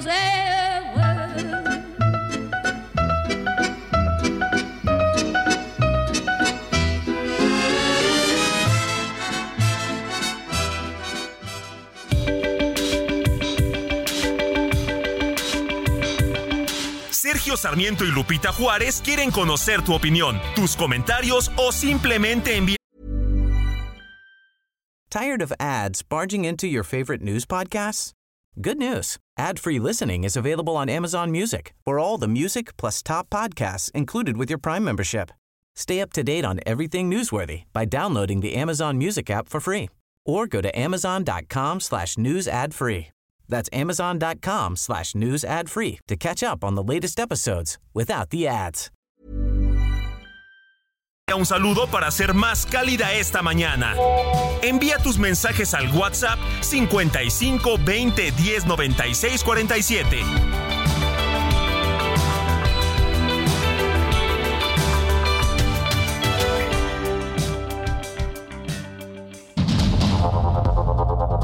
Continuamos con Sergio Sarmiento y Lupita Juárez por el Heraldo Radio.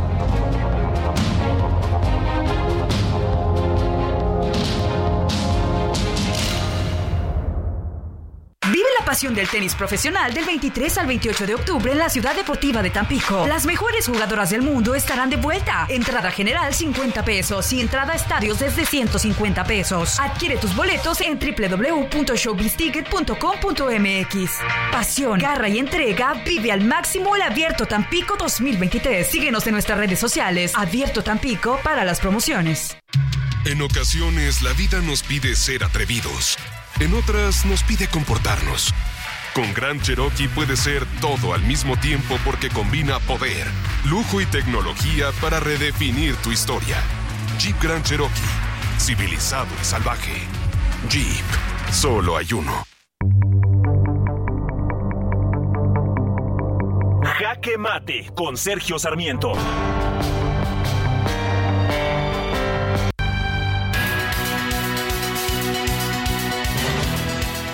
Se mostró ríspido el director general de Pemex, el ingeniero agropecuario Octavio Romero Oropesa, quien ayer dijo que quienes critican a Pemex como la empresa más endeudada del mundo se deberían de estar mordiendo la lengua.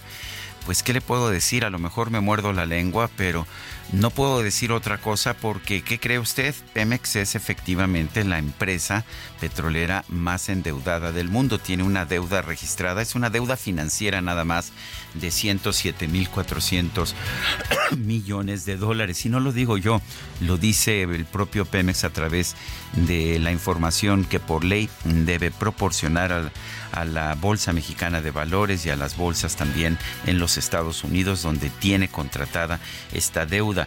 Pero eso no es todo, esta es una parte de la deuda. Ahí podemos aceptar, como dice el director general de Pemex, que ha habido una reducción del monto total de la deuda, pero no se ha logrado con el flujo de efectivo de la empresa y pagando pagando pues la deuda que estaba que estaba existente en esos momentos si no sabe cómo a través de subsidios del gobierno sí eh, los impuestos que pagan los mexicanos se están utilizando para reducir por lo menos un poco la deuda de Pemex y esto pues realmente no es lo que debería ocurrir. Pemex nos debería ayudar a nosotros los mexicanos, eh, debería generarnos un ingreso, pero en lugar de eso nosotros tenemos que subsidiar a Pemex.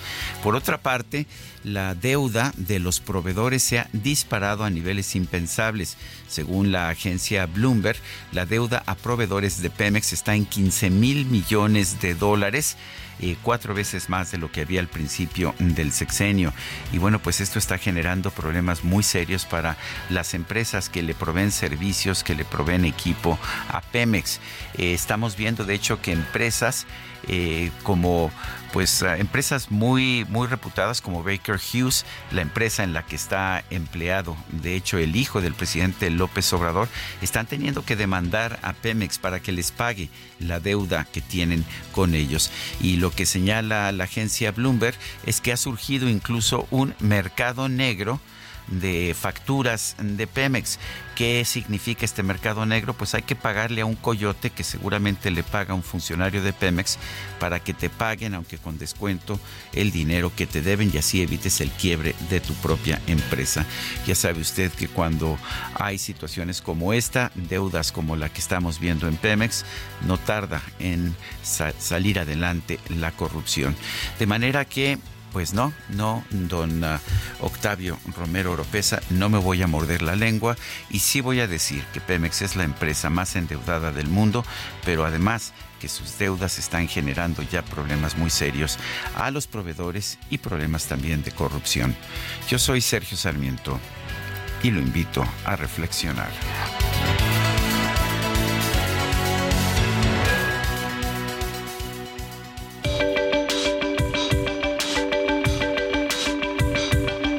Sergio Sarmiento, tu opinión es importante. Escríbele a Twitter en arroba Sergio Sarmiento.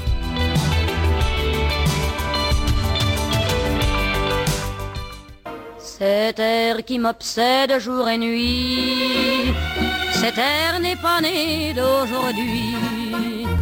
Il vient d'aussi loin que je viens, traîné par cent mille musiciens. Un jour cette terre me rendra folle, sans toi j'ai voulu dire pourquoi, mais il m'a coupé la parole, il parle toujours avant moi, et sa voix couvre ma voix. Padam, padam, padam, il arrive en courant derrière moi Padam, padam, padam, il me fait le coup du souviens-toi. Otra canción de estas clásicas de Edith Piaf es Padam. Padam es una, una canción que habla de, este tema que obsesiona a la cantante el día y en la noche, esta, este tema, este aire que no, que no ha nacido el día de hoy, que viene de tan lejos, eh, que viene traído por cien mil músicos. Un día este aire me volverá loca. Padam, padam, padam, este, esta tonadilla. Bueno, vamos a los mensajes de nuestro público. Adelante. Bueno, dice, dice, fíjate, una de nuestras radioescuchas, Claudia Álvarez Cuesta, que se despertó, que le hicimos el día con la única Edith Piaf. Ah, qué bonito. Oye, y nos dice otra persona del auditorio, eh, ¿por qué siempre hay conflicto en la zona de Israel? Saludos, Carolina, Carolina de Nextlalpan, México. Bueno, es un conflicto que viene de mucho tiempo, desde la creación del Estado de Israel en 1948, a raíz de un mandato de las Naciones Unidas de 1947, que dividió el territorio, eh, para una parte para judíos, otra parte para árabes, palestinos, y eh, los países árabes nunca, nunca aceptaron esta partición. Y nos dice también eh, otra persona, César Hernández, escuchando la canción de la, la full de Edith Piaf, me sonó conocida la melodía. Busqué en internet y encontré la canción Que nadie sepa mi sufrir, que tiene prácticamente la misma melodía, pero no tiene relación con la, la canción de Edith. Eh, gracias a Dios. Creo que no creo que sí tiene relación. Sí, Ah, de pues, hecho, este.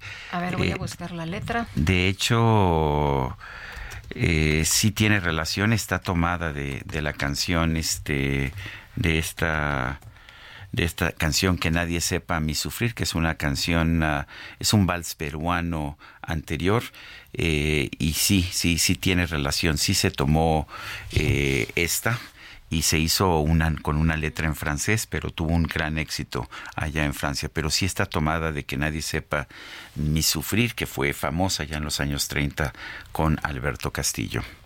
Y falta un mensajito. Vamos a ver, vamos a ver. Dice, saludos desde Guadalajara, vienen a la FIL, los escucho hace muchos años. Sergio Lupita, ustedes siempre los saludos. Los saludo, ahora quiero saludar especialmente al Químico Guerra. Soy su seguidora número uno, soy maestra universitaria y siempre los temas del químico son muy útiles. Saludos también a Itzel González, joven talentosa. Nos hacen agradable las mañanas. Los esperamos, avisen cuando vengan, por favor. Ana María Díaz, sí, vamos a estar en la Feria Internacional del Libro de Guadalajara. Y como todos los años, afortunadamente, ahí hacemos pues muchas entrevistas de autores. Nos gusta leer, debemos reconocerlo, y pues entrevistamos a muchos escritores precisamente cuando estamos por allá. Es un gozo, es una fiesta. Bueno, vamos con otros temas. Son las 8 con 39. El director general de Petróleos Mexicanos compareció este lunes en la Cámara de Diputados como parte de la glosa del quinto informe de gobierno. Gina Campuzano González es diputada federal por el Partido Acción Nacional. Eh, Gina Campuzano, gracias por tomar nuestra llamada. Pues dice, dice el director general de Pemex que pues que hay que morderse la lengua, eh, que deben morderse la lengua quienes uh, dicen que Pemex es la empresa más endeudada del mundo. Lo que pasa es que yo en las listas de, en, en, de, de las petroleras más endeudadas del mundo, pues encuentro que Pemex está en primer lugar, pero no sé qué opine usted, diputada. Hola, buenos días, Sergio, Lupita, muchísimas Buenos gracias eh, eh, por permitirme estar, platicar aquí con ustedes. Y efectivamente, el día de ayer estuvimos nosotros eh, recibiendo al director de Pemex y nos sale con esa con, ese comentario que verdad ofende a los mexicanos, Sergio, porque no es posible que eh, aquí tuvimos a Ramírez, eh, eh, al, secretario de la de Hacienda, y, a, y a final de cuentas él mismo acepta que, que Pemex está en una crisis y, y que venga a decirnos que eh, esta eh, paraestatal no se encuentra en estas condiciones, pues es una ofensa no solamente a nosotros los que estamos escuchando y tenemos que debatirle, sino a todos los mexicanos. Es una, eh, la, eh, efectivamente es la más endeudada del país, se encuentra prácticamente en quiebra y donde desgraciadamente sigue recibiendo ayudas millonarias, millonarias. Ha, recibido un monto de 890 mil millones de pesos, que equivale, tanto que insisten en que quieran quitarle el dinero al INE, pero, pero podríamos pagar 11 años del presupuesto del INE. Entonces, sí duele que quieran verle a uno la cara y que, y, que tengamos y que nos no acepten que, que tenemos pérdidas acumuladas por 3 billones de pesos eh, es, es, es, es una locura, ¿no? Porque no, no se puede ni siquiera ocultar, está a la vista. Eh, el, el, este mal manejo eh, que, han, que ha tenido eh, este gobierno de Morena y en la dirección de, de, de pues, de Ramí, perdón, de la... Romero este, Romero Oropesa, perdón, disculpa, uh -huh. es, es, es en verdad lamentable, porque todavía él termina diciendo pues eh, nos la entregaron endeudada, que esté aquí ahorita peor es por culpa de los de, de los de antes. Yo creo que eh, no, no lucharon ni pelearon tanto por estar en estos espacios para dar este tipo de respuestas. Eh, Gina, pero, pero además lo que lo que dicen siempre es este tema de los del pasado, pues eh, hicieron todo este desbarajuste y nosotros lo estamos arreglando y con nosotros, pues eh, Pemex ha reducido su endeudamiento 2.5% respecto del PIB y se ha incrementado la producción 182 mil barriles, no hay endeudamiento, podemos procesar nuestras refinerías pues un millón ochocientos mil barriles, hay contratos importantes, en fin fin, nos pintan un, eh, Pemex distinto, ¿no? Lupita, hacen un juego de números, hacen un juego donde eh, empiezan a decirnos que la DIRPAC estuvo perdiendo y que ahorita ya está funcionando, pero no no dicen, por ejemplo, eh, este que el, el, el la, lo, lo, que refina la, la DIRPAC ni siquiera es un porcentaje muy pequeño el que viene para, para México y todo lo demás se queda allá en Estados Unidos. Entonces hacen un juego de números para tratar de hacer un, un, espejismo. La realidad es que ellos siguen, la deuda nada más de este año, Lupita, es de 1.94 billones de pesos. Con eso es el presupuesto de toda la federación, ¿eh? de todo lo que reciben los estados. Yo por eso les hago los comparativos para que la gente pueda entendernos, porque a veces las cantidades no podemos comprenderlas. Eh, no tenemos la magnitud de lo que implica un, 1.94 billones. Dicen, ah, pues no, no, no, no sé. Es todo el presupuesto que reciben los estados, todos los estados de la República. Así. Eso es la deuda que tiene la, eh, eh, nada más por este año la pared estatal. Entonces es brutal lo que están haciendo porque ahorita obviamente estamos en una crisis todos los estados, ya te puedo decir, de violencia y eh, de salud, y eh, en, el tema agrícola, y en el, tema del agua, en muchísimos temas, para todavía tenerle que estar inyectando a este barril sin fondo que es Pemex. Todavía va a recibir 145 mil millones de pesos del presupuesto de la federación, aunado a que eh, el, ha perdido 700 millones a la, 700 eh, mil millones de, a, la fecha en Pemex de Transformación Industrial, o sea, eh, esta empresa que refina. Seguimos perdiendo por donde le busques, es pérdida, pérdida, pérdida, pérdida.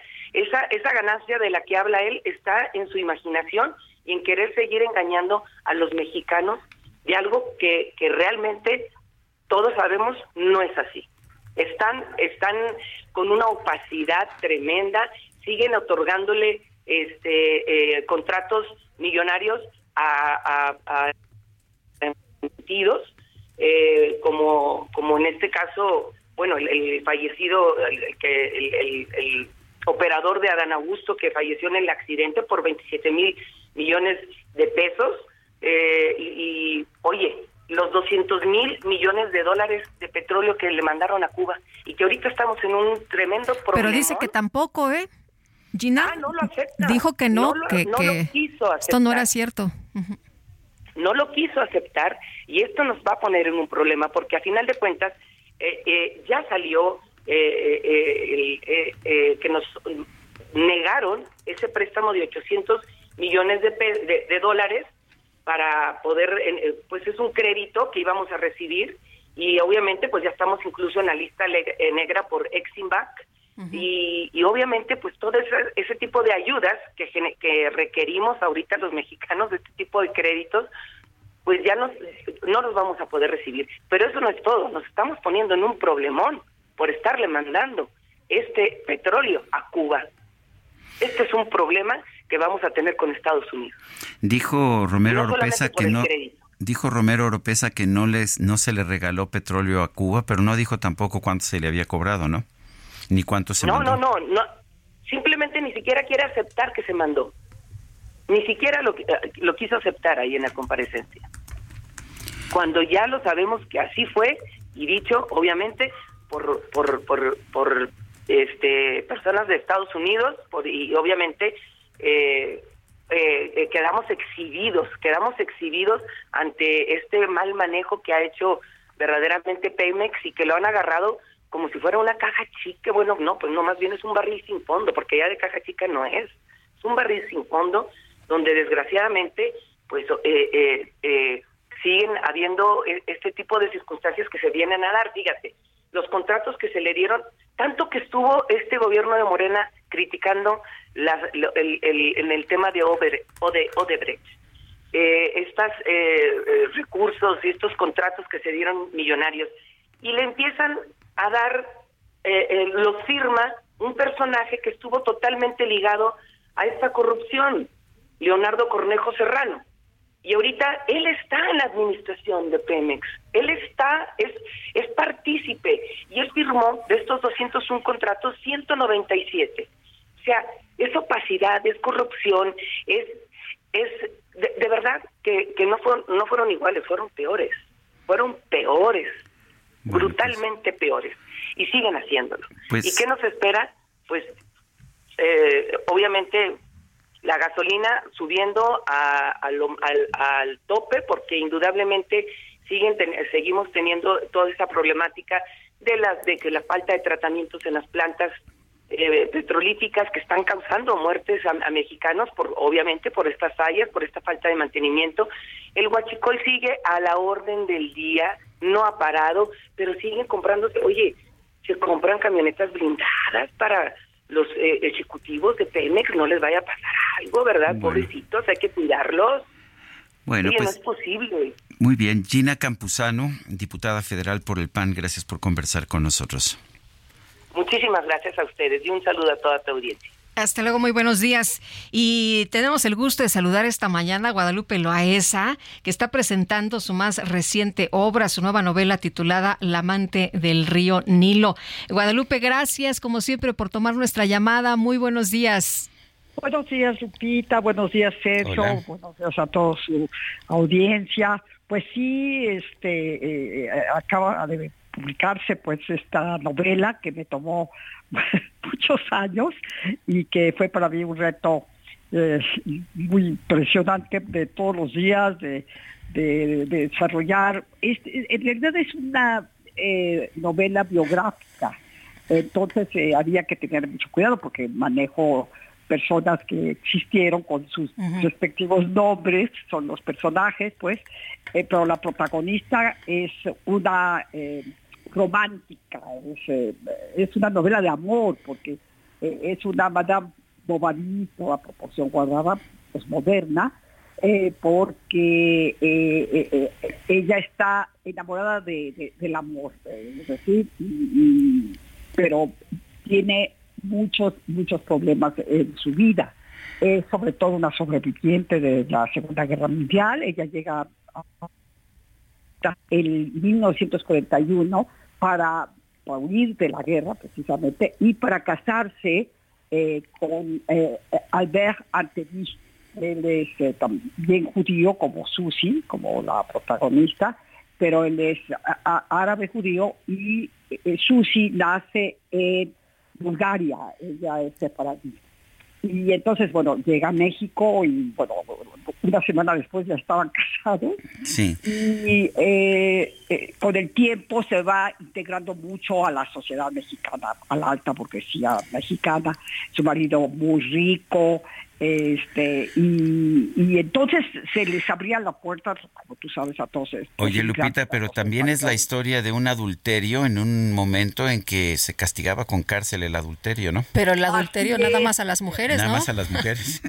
Nada más a las mujeres ya se les encerraba eh, con, con, la, ella terminó el de Berry y su amante para nada no, lo metieron a la cárcel. Pero aquí también lo que eh, resulta pues un poco indignante es que el marido fue el que montó todo eh, esta escena, todo este escándalo, porque descubrió que estaban casados por bienes mancomunados.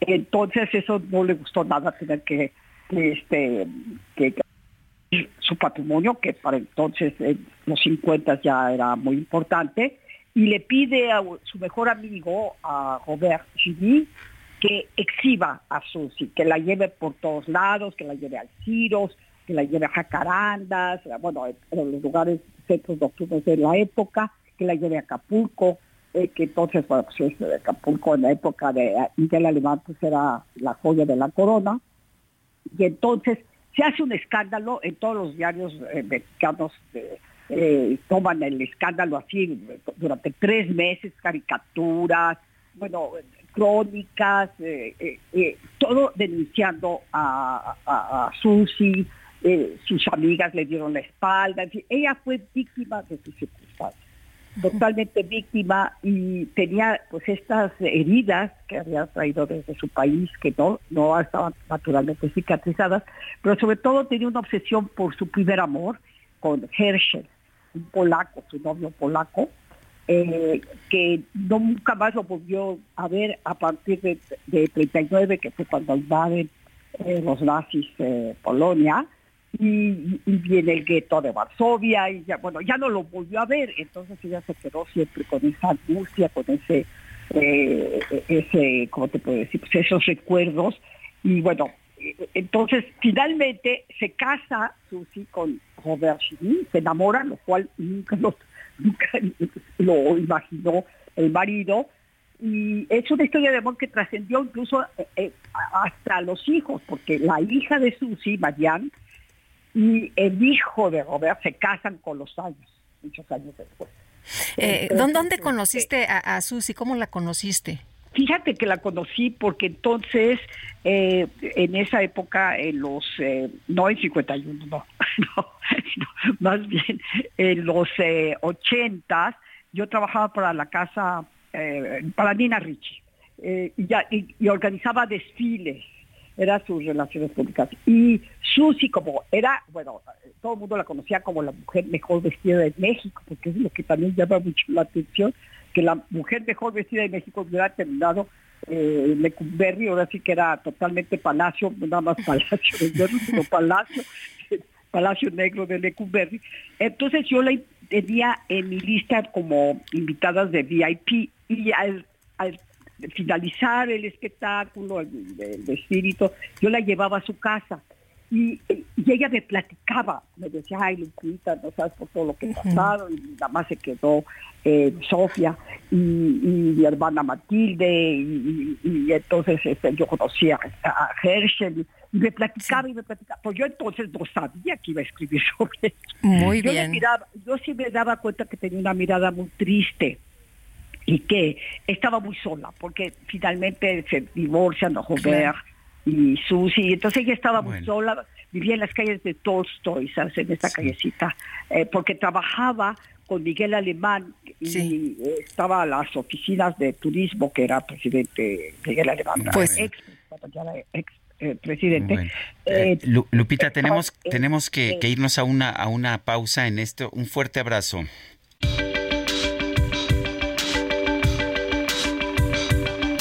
Sergio Sarmiento y Lupita Juárez quieren conocer tu opinión, tus comentarios o simplemente envía un saludo para ser más cálida esta mañana. Envía tus mensajes al WhatsApp 55 20 10 96 47.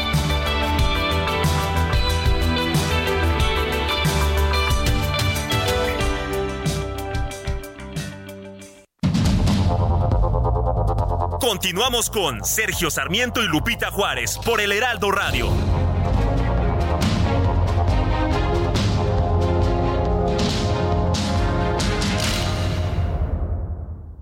La comida chatarra y las bebidas azucaradas no deben volver a las escuelas. Allí niñas y niños consumían tal exceso de calorías que aumentaba su riesgo de sobrepeso y obesidad. Además, el consumo de estos productos provoca procesos inflamatorios, los cuales debilitan el sistema inmune frente a virus y bacterias.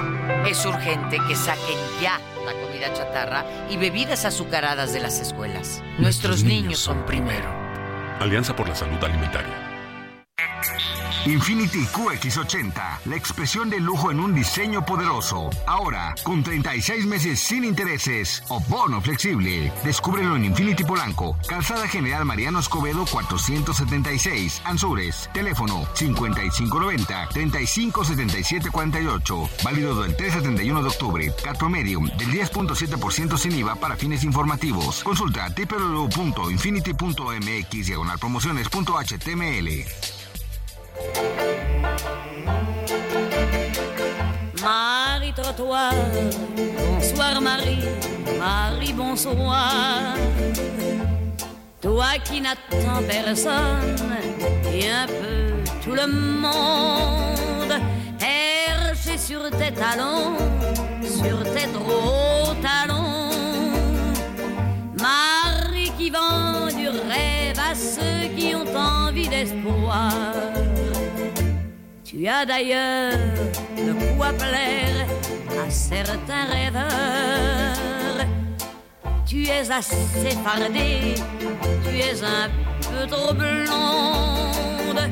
Et puis Marie aussi, María, aussi eh, María Acera o María Banqueta, le di- diríamos en México. Es- esta historia que canta Edith Piaf acerca de esta mujer que camina por las calles, que no, pues que no ah, atiende a, a nadie en particular, pero que atiende a todo el mundo, que está colgada, eh, que está eh, elevada sobre unos tacones y que, y, que, y que vende un sueño a aquellos que tienen ganas de tener esperanza. Marie Trottoir, María, María Acera podríamos llamarle en español. Bonsoir, Marie Trottoir.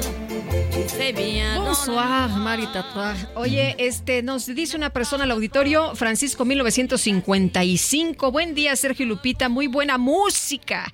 Por lo menos para hacer más llevaderas tantas situaciones de guerra y muerte. Mención especial a nuestro presidente chiquito, chiquito.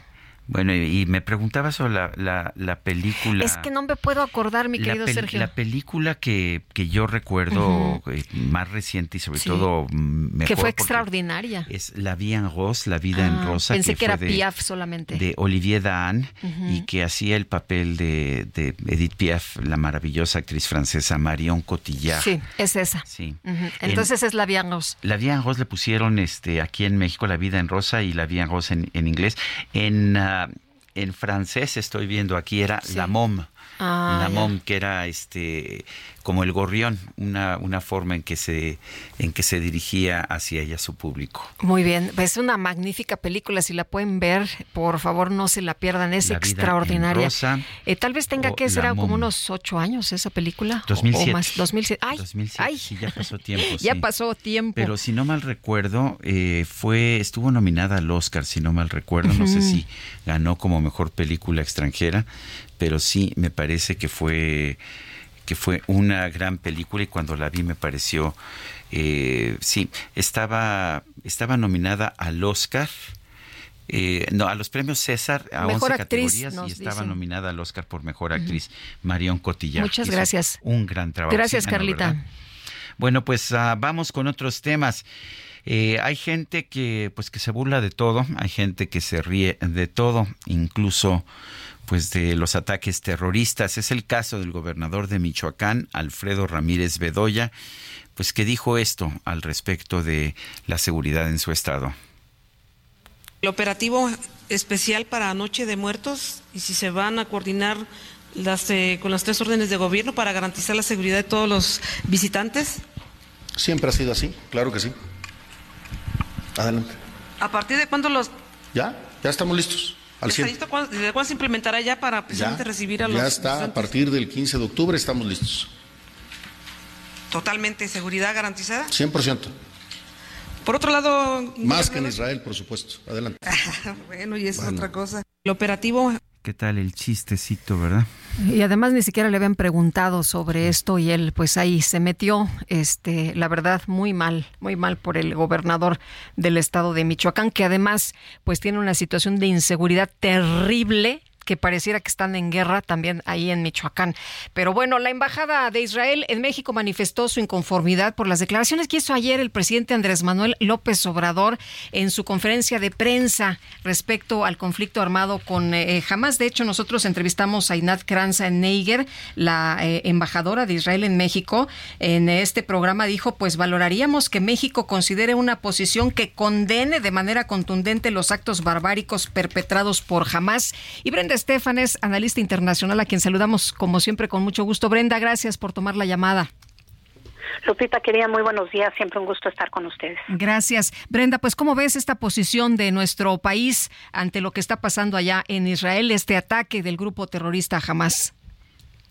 pues me parece muy tibia, Lupita, me parece lamentable porque yo creo que esta idea de eh, no querer condenar algo que está mal bajo la lógica de que pudiera ser la resistencia, disfrazarlo de resistencia, eh, o de que sacar la calculadora, ¿no? Para ver cuántas muertes ha habido del lado israelí, cuántas del lado palestino. Yo creo que cuando tienes que sacar el pasaporte de las víctimas o una calculadora como una justicia estadística para condenar lo que está mal, pues estás cayendo en la mentalidad del opresor eh, y, no en la, de, la de defensa del oprimido.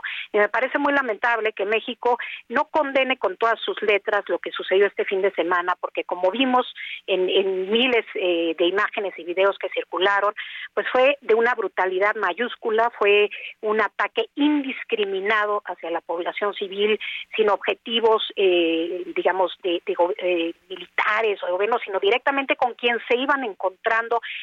tomaron más de 100 personas como rehenes que hoy tiene el grupo Hamas y que sabe que eso es un tema álgido porque el Estado hebreo históricamente hace grandes esfuerzos para salvar incluso la vida de uno de sus ciudadanos. En los operativos militares eh, de Israel, siempre la primer, el primer elemento de planeación es cómo evacuar a los, a los soldados heridos.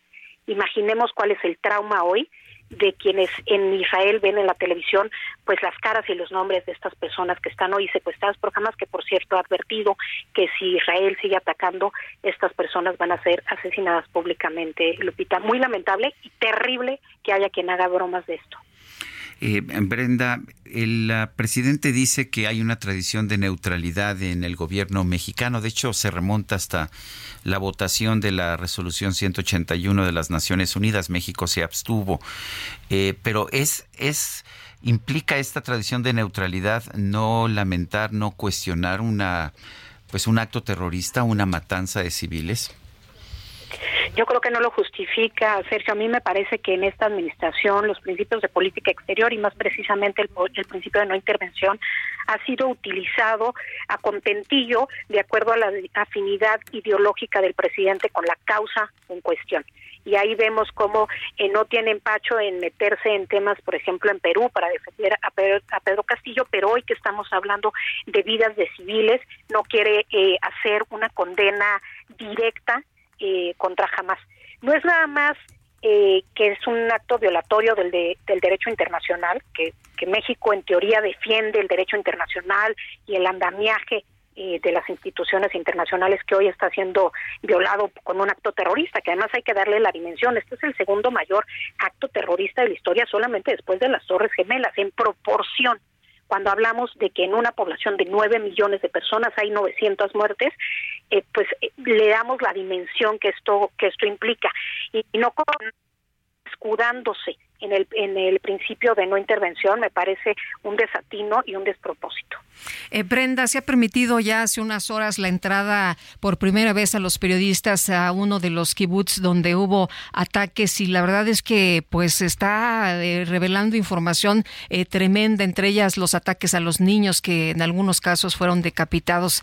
Em, el mensaje de, de Hamas, cuéntanos de este grupo terrorista, em, ¿es para, para Israel nada más o es para otras naciones? Yo creo que jamás tiene varios objetivos. De entrada, el momento en el que se da me parece no es casualidad. A 50 años justo de la guerra del Yom Kippur, eh, que fue también una guerra que tomó por sorpresa a Israel, un ataque por parte de Siria y Egipto en su momento, pues de entrada le, lo marca con el sello de la historia. Pero además eh, el momento en el que Arabia Saudita estaba teniendo acercamientos con Israel para la normalización de las relaciones, siguiendo los pasos de otros siete eh, países árabes que ya han restablecido relaciones con el Estado hebreo y que pues parecía que iban buen, por buen camino. El príncipe heredero eh, de Arabia Saudita, Mohammed bin Salman, había informado que esto podría cristalizarse en enero del año próximo y creo que eh, jamás busca evitar que esto estas negociaciones sigan avanzando siendo Arabia Saudita un país de tanto peso en eh, la región y creo también que el hecho de que le haya puesto de nombre inundación Al-Aqsa no es casualidad. Al-Aqsa es la mezquita principal en la explanada de la mezquita, es este lugar santo de colosal importancia para el mundo musulmán y creo que eh, de alguna manera jamás busca erigirse como el defensor de los espacios eh, santos eh, del, Islam y con eso generar simpatías y particularmente pues el apoyo de los palestinos no solamente en Gaza sino también en, Cisjordania luego de que la autoridad palestina de Mahmoud Abbas está muy debilitada realmente ya no tiene eh, un peso fuerte y sobre todo después del naufragio de los acuerdos de Oslo, pues jamás ha querido hacerse de una voz y ante la desesperación de jóvenes palestinos que viven pues en diferentes ciudades, si uno se pone en la mente de cualquiera de estos jóvenes, pues cuáles son sus expectativas, confinados, un espacio sin oportunidades de desarrollo, muchos de ellos nunca habían salido, por ejemplo, de Gaza, la primera vez que salieron fue para hacer esta incursión el fin de semana, eh, pues desde luego que estas voces radicales se convierten en cantos de sirena eh, que a veces eh, calan y logran eh, atraer simpatías, pero eso de ninguna manera puede ser justificado. Brenda, ¿hay salida? ¿Tú ves alguna salida o vamos a ver eh, pues un creciente, una creciente espiral de violencia de las dos partes? Porque me queda claro que nada justifica el ataque terrorista contra civiles, pero pues la reacción israelí va a generar más odio, de eso no me cabe duda más odio y también muertes de civiles en Gaza. Eso es, eso es inevitable porque es un, un territorio de apenas 45 millones de, digo, perdón, 45 kilómetros cuadrados con más de 2 millones de habitantes. la densidad poblacional es altísima. 340, como 365 kilómetros cuadrados, sí. Eh, son más, puede ser sí, sí son 300, eh, es, que ayer lo ayer lo revisé por eso por eso lo tengo en la memoria pero de todas formas es, la zona más densamente poblada del mundo y entonces pues cualquier ataque va a cobrar vidas civiles. Ahora hay una red de túneles en las cuales se están escondiendo también los líderes de Hamas y llegar a esos túneles es complicado. Si hacen una incursión por tierra, pues se van a ver eh, en la necesidad pues de aceptar que van a tener enormes pérdidas al intentar entrar en un territorio que desconocen, en túneles, sin GPS, etcétera. Entonces, el tema de los rehenes también es un tema complicado para la decisión del gobierno israelí. Eh, si, si generar alguna concesión a cambio de, la liberación de estas personas, eh, el hecho de que a la cabeza de Israel esté un gobierno de extrema derecha, eh, encabezado por Netanyahu, pero con partidos de extrema derecha y con figuras pues xenófobas y abiertamente eh, pues antipalestinas en el sentido también de querer borrar a Palestina, pues complica aún más las cosas es importante ver eh, para saber qué curso va a tomar el conflicto, pues qué posición toman países eh, como Irán, sobre todo si activa su brazo armado en el Líbano, Hezbollah, y si este llega a tomar pues acciones más allá de que ya ha hecho algún lanzamiento de morteros, etcétera, pues, pero si llega a involucrarse más abiertamente y si el conflicto pues eh, involucra a más actores, desde luego veremos una espiral muy complicada de detener. Sergio. Pues Brenda, como siempre, apreciamos mucho que puedas platicar con nosotros. Te mando un abrazo. Muy buenos días. Muy buenos días, Lupita, Sergio. Siempre un gusto Gracias, estar con Brenda. Brenda Estefan, analista internacional. Son las nueve con quince minutos y ya viene la microdeportiva. Damas y caballeros. Con ustedes, la microdeportiva. You're my darling.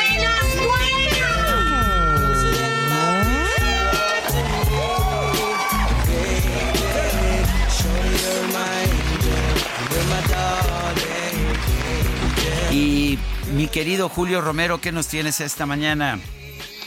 ¿Cómo estás, mi querido Sergio Lupita, amigos del auditorio? Muy buenos días, qué placer saludarles.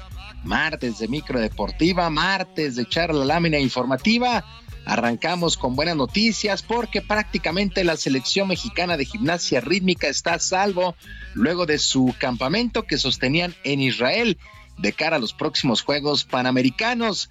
Adirem Tejeda, Dalia Alcocer, Kimberly Salazar, Sofía Flores y Julia Gutiérrez pronto podrán reunirse con sus familiares. Por lo pronto, la encargada de dar a conocer el estado de las deportistas fue la entrenadora Blajida Aguilar. Queremos agradecer a toda la gente que ha estado al pendiente de nosotros, en especial a la Secretaría de Relaciones Exteriores, a la Sedena, a la Federación Mexicana de Gimnasia, al Comité Olímpico, a la CONADE toda la gente que ha estado pendiente de nosotras. Estamos ya próximas a, salir en los equipos separados, pero bueno, agradecemos a la gente que está atrás, verdaderamente su apoyo ha sido invaluable y bueno, esperamos pronto verlos en, en México.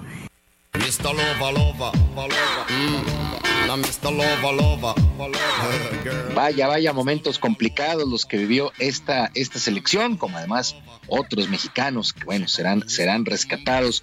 En otras cosas, la delantera española Jennifer Hermoso contestó las preguntas de la Fiscalía luego del polémico beso que le dio el expresidente de la Federación Española de Fútbol, Luis Rubiales, luego de, eh, de que la selección ganara la Copa del Mundo de Fútbol Femenil. Jennifer Hermoso, también jugadora de las Tuzos del Pachuca, afirmó que el beso no fue consentido y que no se sintió respetada como persona y futbolista. Hermoso describió el hecho ante las autoridades españolas y añadió que jamás esperó un final así, sobre todo con una persona de confianza. Así es que continúa, continúa este caso de Jennifer Hermoso, que pues recibió contra su voluntad un beso del expresidente de la Real Federación Española en semanas anteriores. Y en nuestro país llegó a su fin la jornada 13 de la Liga MX femenil donde las Chivas vencieron 4 por 2 a Toluca y Pumas le pasó por encima a Necaxa 6 por 0. En este duelo, la delantera de Ciremon Cibáez se destapó con tres anotaciones para retomar el liderato histórico de este departamento en la Liga Femenil MX, ahora con 129 tantos y superando por dos a Katy Martínez del América, que solamente duró 24 horas con el récord.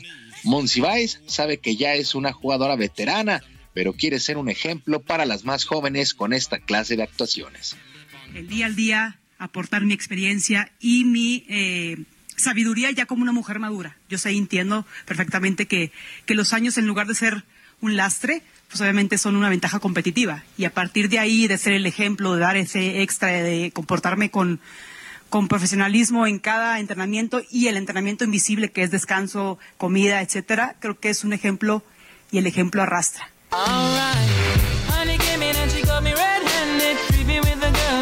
Felicidades a Decidemos Vais, ahora jugadora de los Pumas. Y vaya que esta Liga Femenil MX día a día se pone más, más interesante acá en nuestro país. Y luego de 17 años de carrera, el lateral Miguel Ayun anunció su retiro del fútbol profesional al término de esta campaña. A través de un video que publicó en sus redes sociales, el lateral de las Águilas del América informó su decisión. Lograr el sueño más grande que tiene un futbolista, representar a su país, llevar los colores de México ante los ojos del mundo entero dos veces. ¿Habrá sido mi culpa volver a Europa y ser pieza clave de un equipo y su ascenso a la Premier League? ¿O debutar y anotar en la Champions League? convirtiéndome en el máximo asistidor en Portugal del top 3 de las mejores 5 ligas del mundo. Fui campeón con el Porto, subcampeón con el Sevilla en la Copa del Rey contra el Barcelona. No sé si también fue mi culpa regresar a México para ser campeón de Conca Champions, campeón de Liga y campeón de la Copa MX.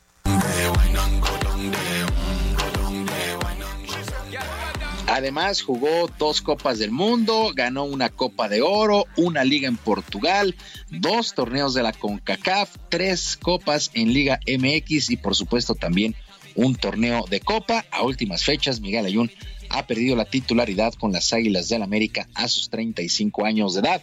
Así es que todo, todo es culpa de Layun, es con el que, o como se le conoce a este, a este jugador. Y llegó a su fin la semana 5 en el fútbol americano de la NFL con el clásico lunes por la noche, donde los Raiders, los Raiders de Las Vegas, han derrotado 17 a 13 a los empacadores de Green Bay. En este duelo, Jimmy Garoppolo lanzó para 208 yardas, un pase a las diagonales y una intercepción para los Raiders, mientras que Jordan Love mala, mala noche, solamente 182 yardas, no, no lanzó para anotación y sufrió tres intercepciones. Bueno, fue una noche para el olvido para Jordan Love. Con este, con este resultado, ambos equipos, tanto Green Bay como Raiders, dejan su récord en dos ganados y tres perdidos. Y series divisionales, los playoffs en el eh, béisbol de las grandes ligas. Qué juego el día de ayer entre los Bravos de Atlanta que derrotaron cinco carreras por cuatro a los Phillies de Filadelfia y la serie se empata a un juego por mando. Qué manera de terminar el duelo. Un batazo por el jardín central. Michael Harris hace un atrapadón, se estrella contra la barda, lanza al cuadro, la pelota se le pasa a todo mundo, pero el tercera base Austin Rayleigh se aviva para consumar un doble play en la primera y así terminó el juego 5 por 4 en favor de los Bravos de Atlanta, mientras que los Dodgers de Los Ángeles están contra la pared, cayeron ahora cuatro carreras por dos ante los Diamondbacks de Arizona. Rally de tres carreras en la primera entrada marcaron el rumbo de este duelo. Ahora van a Arizona y solamente los Diamondbacks necesitan una victoria para avanzar a la serie de campeonato. Para el día de hoy, con el compromiso empatado a uno por mando, los Astros de Houston estarán enfrentando y visitando a los Mellizos de Minnesota y con ventaja de 2 a 0, los Rangers de Texas estarán recibiendo a los Orioles de Baltimore, playoffs, las series visionales en el béisbol de las grandes ligas. Sergio Lupita, amigos del auditorio, la información deportiva este martes, que sea un extraordinario día para todos. Pues como siempre, Julio Romero, un fuerte abrazo y gracias. Muchísimas gracias y muy buen día. Buenos días.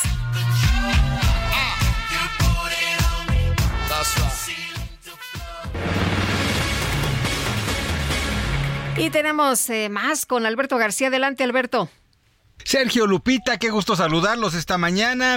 Rápidamente a todos los amigos que escuchan el Heraldo Radio, les queremos dar su entrada a un mejor futuro. Conozcan el nuevo BYD Dolphin, el hatchback 100% eléctrico que Liverpool trae para ustedes, con un diseño inspirado en la estética marina y la mejor tecnología que solo BYD les puede ofrecer. Este es su momento para entrar en la electromovilidad.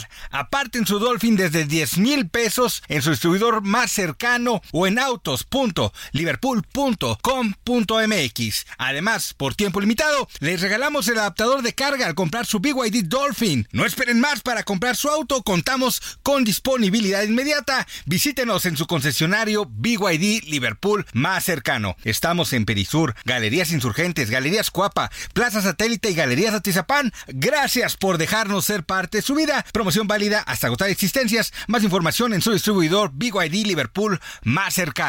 Muy buen día. Muchas gracias. Buenos días también para ti, Alberto.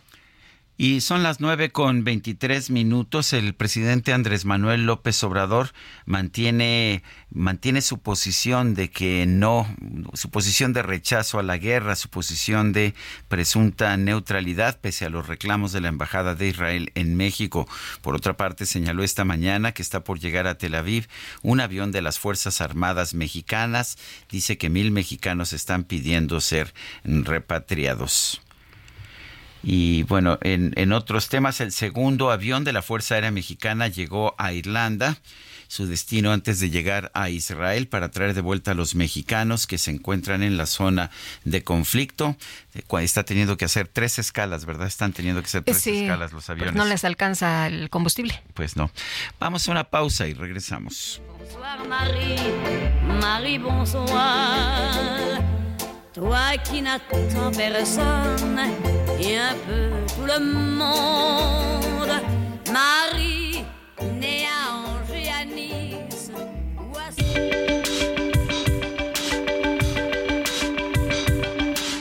Sarmiento y Lupita Juárez quieren conocer tu opinión, tus comentarios o simplemente envía un saludo para ser más cálida esta mañana.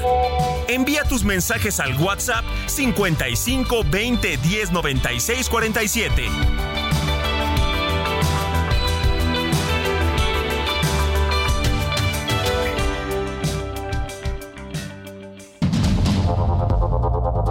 Continuamos con Sergio Sarmiento y Lupita Juárez por el Heraldo Radio.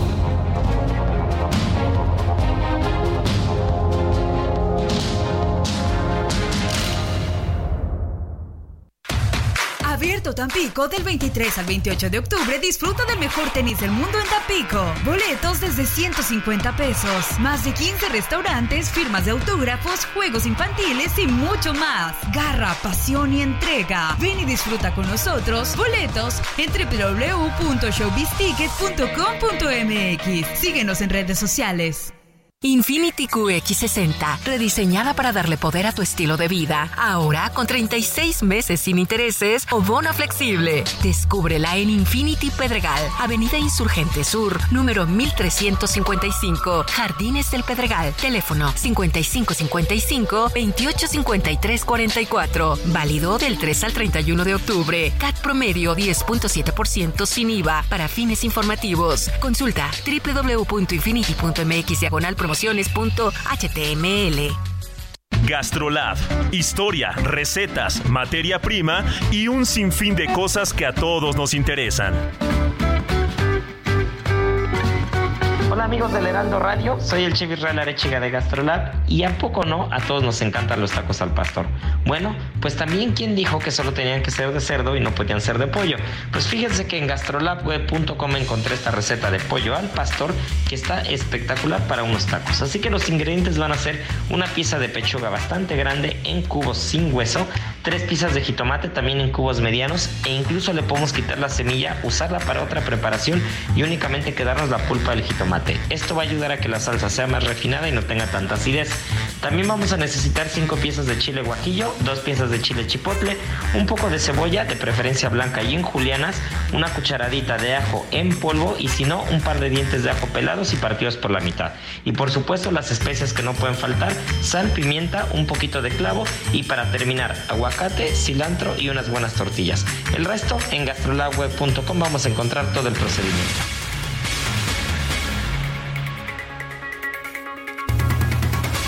Son las 9 con 33 minutos. Está con nosotros Mónica Reyes. Buen día, Mónica. Buenos días, Sergio. Qué gusto saludarlos, Lupita. Hola, muy buenos días, Mónica. ¿Qué tal el frío? Ay, pues ya me ven bien enchamarrada, hace frío. Hay que se cuidarse. nota. Se nota, ¿verdad? Hay que protegerse un poco. Bueno, amigos del Heraldo Radio, ustedes Ande- sabían, ande uno calientito, ríase la gente. ¿verdad? Eso decían las abuelitas. Pues sí, yo estoy bien calientita. La verdad ni me quiero quitar la chamarra, pero bueno. Muy bien. Ustedes también cuídense mucho, queridos amigos. ¿Sabían que con un crédito personal Citibanamex puedes remodelar tu casa? Fíjate, resolver algún imprevisto, simplemente usar ese efectivo en lo que tú quieras. Si ya recibiste la invitación, aprovecha y solicita tu crédito en minutos desde la app Citibanamex Móvil Bancanet o en la sucursal más cercana. Además, por promoción, no pagas comisión por apertura. Elige el plazo que más te convenga con tasa de interés anual fija preferencial. Todo esto y más solo te lo da Citibanamex. Requisitos y CAT en citibanamex.com. Gracias. Gracias a ti, Mónica. Mónica Reyes. Isidro Corro anda en Insurgentes y Eje Sur. Eh, ¿Qué nos cuentas? Hay ya eh, complicaciones, ¿verdad? Hay ya este, algunos bloqueos, Isidro. Así es, Lupita, Sergio, ¿cómo está? Muy buenos días. Qué mañana, ¿eh? Muy complicada en materia de vialidad en la zona sur de la capital del país por ese bloqueo que ya les anunciaba en su oportunidad, el cual tiene como escenario el cruce del eje 5 Sur San Antonio la zona de Insurgentes Sur. ¿Qué colonia es? La colonia Plación Nápoles en la alcaldía Benito Juárez. Son cerca de 100 personas integrantes de la NUE, Asamblea Nacional de Usuarios de Energía Eléctrica, quienes piden un pago justo en el consumo de la energía eléctrica. Los afectados, cientos de automovilistas que esta mañana llegaron tarde a sus respectivos centros de trabajo y también los usuarios del Metrobús, la línea 1, la más antigua que corre aquí, sobre la vida más larga de México. Alternativas viales, amigos, hay que utilizar la vía patriotismo o bien revolución, será de gran ayuda mañana con dirección hacia la zona de Ciudad Universitaria. Sergio, Lupita, el reporte que tenemos esta mañana. Isidro, muchas gracias. Buenos días. Seguimos pendientes, buen día.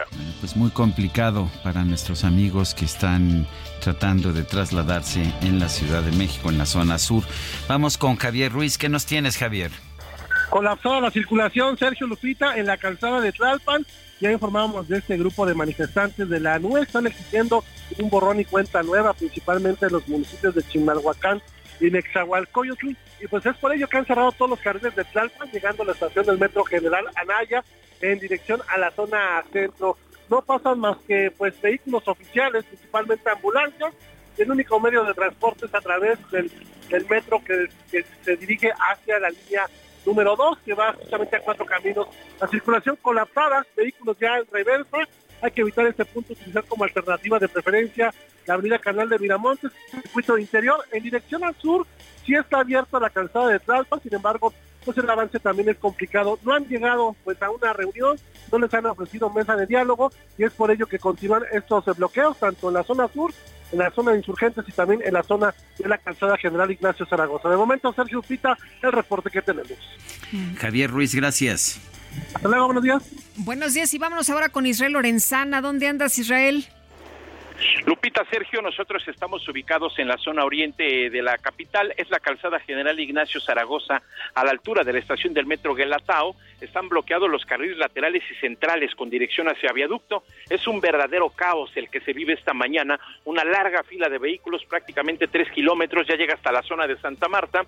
Y esto, por supuesto, por integrantes de la Asamblea Nacional de Usuarios de la Energía Eléctrica, los cuales están pidiendo borrón y cuenta nueva y, por supuesto, que bajen las tarifas de la energía domiciliaria. Esto está generando un caos. Hay que recomendar a nuestros amigos como alternativa la avenida Texcoco, esto con dirección hacia calle 7, hacia la zona de viaducto, hacia la zona de Boulevard Puerto Aéreo. Los manifestantes han dicho que no se van a retirar hasta que las autoridades atiendan sus demandas y para quienes salen a pie el día de hoy hay que utilizar la línea del metro con dirección hacia la zona de Boulevard Puerto Aéreo. Pues Sergio Lupita, un verdadero caos en la zona oriente, alcaldías como Iztapalapa y municipios como Nezahualcóyotl están siendo afectados esta mañana por el bloqueo que se registra aquí en la calzada General Ignacio Zaragoza a la altura de la estación del metro Galatao con dirección hacia la zona de viaducto. Es la información que les tengo esta mañana.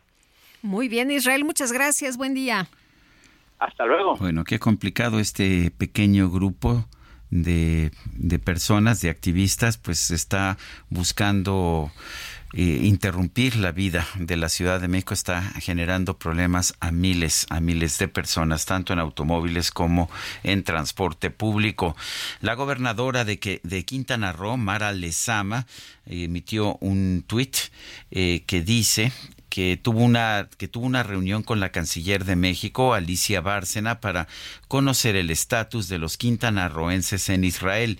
Al momento dice tenemos identificadas a 11 personas, cuatro ya están en Madrid, seis en espera de su retorno a nuestro país y lamentablemente tenemos a una mexicana de nombre Ilana Gritzewski Kami, de quien desconocemos aún su paradero. Respecto de los ciudadanos ubicados, ya se gestionó con el gobierno de México para que en las próximas horas regresen al país. Estaremos atentos y en estrecha comunicación con la Cancillería respecto de la, de la ubicación de nuestra compatriota Ilana Gritzewski. Y el gobierno de la Ciudad de México lanzó una campaña. ¿Qué tipo de hombre eres? Y vamos a platicar con Salvador Guerrero Chiprés, el expresidente del Consejo Ciudadano para la Seguridad y Justicia en la Ciudad de México. Salvador, ¿cómo estás? Buenos días. Buenos días, Lupita, Sergio, así es. Nuestro propósito es compartir la idea sencilla de que las nuevas masculinidades y trabajar sobre las fracturas que tenemos los varones en términos psicoemocionales, de representación de nuestra identidad e incluso políticos, puede modificar esta tendencia que nos arroja los números contundentes según los cuales el 70% de las mujeres en algún momento de la vida ha sufrido una agresión, o las del año pasado y lo que va de este, que prácticamente el 39% de las mujeres ha sufrido algún tipo de violencia de género en el seno familiar, 60% de ellas sobre todo en espacios cerrados, pero también en el espacio público. Así que es de la mayor relevancia, queremos nosotros, esta idea. Entonces, debemos eh, pensar que el, el problema de la violencia contra las mujeres es en buena medida dentro de los propios hogares. No, sin duda. Este vendire, como los datos del Consejo Ciudadano así lo indican, sean los grupos etarios los que sean, sobre todo los más, las más jóvenes, quienes más reportan violencia familiar en 60-65% según sea el grupo etario, que ocurre dentro del hogar, violencia psicológica, violencia sexual, violencia física y también violencia patrimonial, de los seis tipos de violencia que establece la ley. Así es, Sergio. Eh, Salvador, cuéntanos eh, cómo esta campaña va a ser, este, nada más eh, algunas frases o va a haber algún tipo de taller, va a haber algún tipo de, pues, de, apoyo, de información para todas las personas, para los hombres, precisamente, pues, como nos decías, para sensibilizarlos. Bueno, la campaña ¿Qué tipo de hombres eres? señala algunos mensajes. Las niñas y mujeres no se agreden, se respetan. Las mujeres no se tocan, se respetan no se acosan, no se violan, no se asesinan, se respetan, en todos los casos son los eh, digamos los call to action como dicen los comunicólogos eh, que lanza esta campaña. Y nuestro propósito es eh, enlazarla con las capacidades institucionales que tiene la Fiscalía General de Justicia, que tiene la Secretaría de las Mujeres, que tiene el propio Consejo Ciudadano, que tienen algunas cúpulas empresariales que han estado desarrollando precisamente su área de género y que tienen diversas organizaciones de la sociedad civil con las cuales el Consejo Ciudadano eh, tiene relación. Así que sí, básicamente es un esquema general que sí incluye también los talleres que pueden ser realizados in situ, que puede ser en escuelas, en corporaciones, inclusive en unidades habitacionales. Ahí tenemos una estructura de vínculos que nos permiten así disponer de esa oferta de servicio. Muy bien, Salvador, como siempre apreciamos mucho que puedas platicar con nosotros. Muy buenos días. Buenos días, Lupita, Sergio. A todos buenos días. Gracias. Y son las nueve con cuarenta y dos. Vamos con Alberto García. Adelante, Alberto.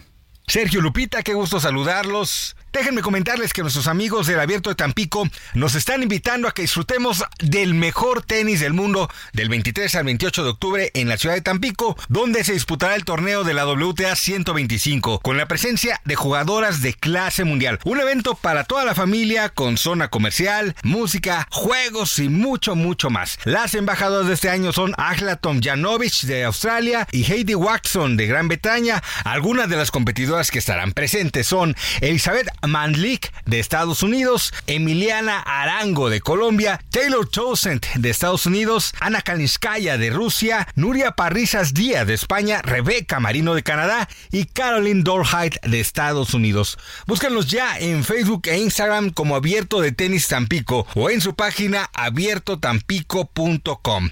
Abierto Tampico, un evento para todos. Muchas gracias, Lupita, Sergio. Muy bien, gracias a Alberto García. Y bueno, vamos con, con otros temas. Eh, Sergio N., el agresor de un perrito al que arrojó a un caso de aceite hirviendo, podrá quedar en libertad y utilizar un brazalete electrónico. Eso lo, lo, determinó ayer por la tarde una juez del Poder Judicial del Estado de México. La juez le impuso una pena de cinco años, siete meses y quince días por el mal, por maltrato animal pero como se trata de un delito no grave, se concede el beneficio de la libertad condicionada al sistema de localización y rastreo a través de un brazalete.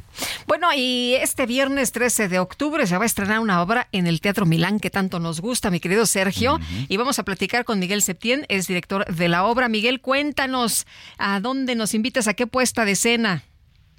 Hola, muchas gracias por el espacio, muy contento de estar aquí con ustedes. Pues sí, como mencionaba, se estrena Sweeney Todd este viernes 13 de octubre en el Teatro Milán, en la colonia Juárez. Y pues estamos muy emocionados, la verdad es que tuvimos eh, nuestras funciones previas al estreno este fin de semana que acaba de pasar. La recepción del público fue maravillosa y estamos muy, muy emocionados por, por compartir esto con, con el público. Eh, Sweeney Todd es esta pues obra de teatro que también fue película sobre pues un barbero asesino, ¿no es así? Sí, correcto. La, la historia se trata sobre un barbero que la historia se desarrolla en Londres a finales del siglo XIX. El protagonista es Sweeney Todd, un barbero que fue exiliado de Londres injustamente por un juez que se enamora de su esposa, quiere quitarlo de la jugada, lo exilia injustamente sin haber cometido ningún crimen Sweeney Todd regresa a Londres 15 años después para tratar de averiguar qué pasó con su esposa, con su hija, que en ese momento tenía un año, y para tomar venganza de este juez que lo exilió injustamente.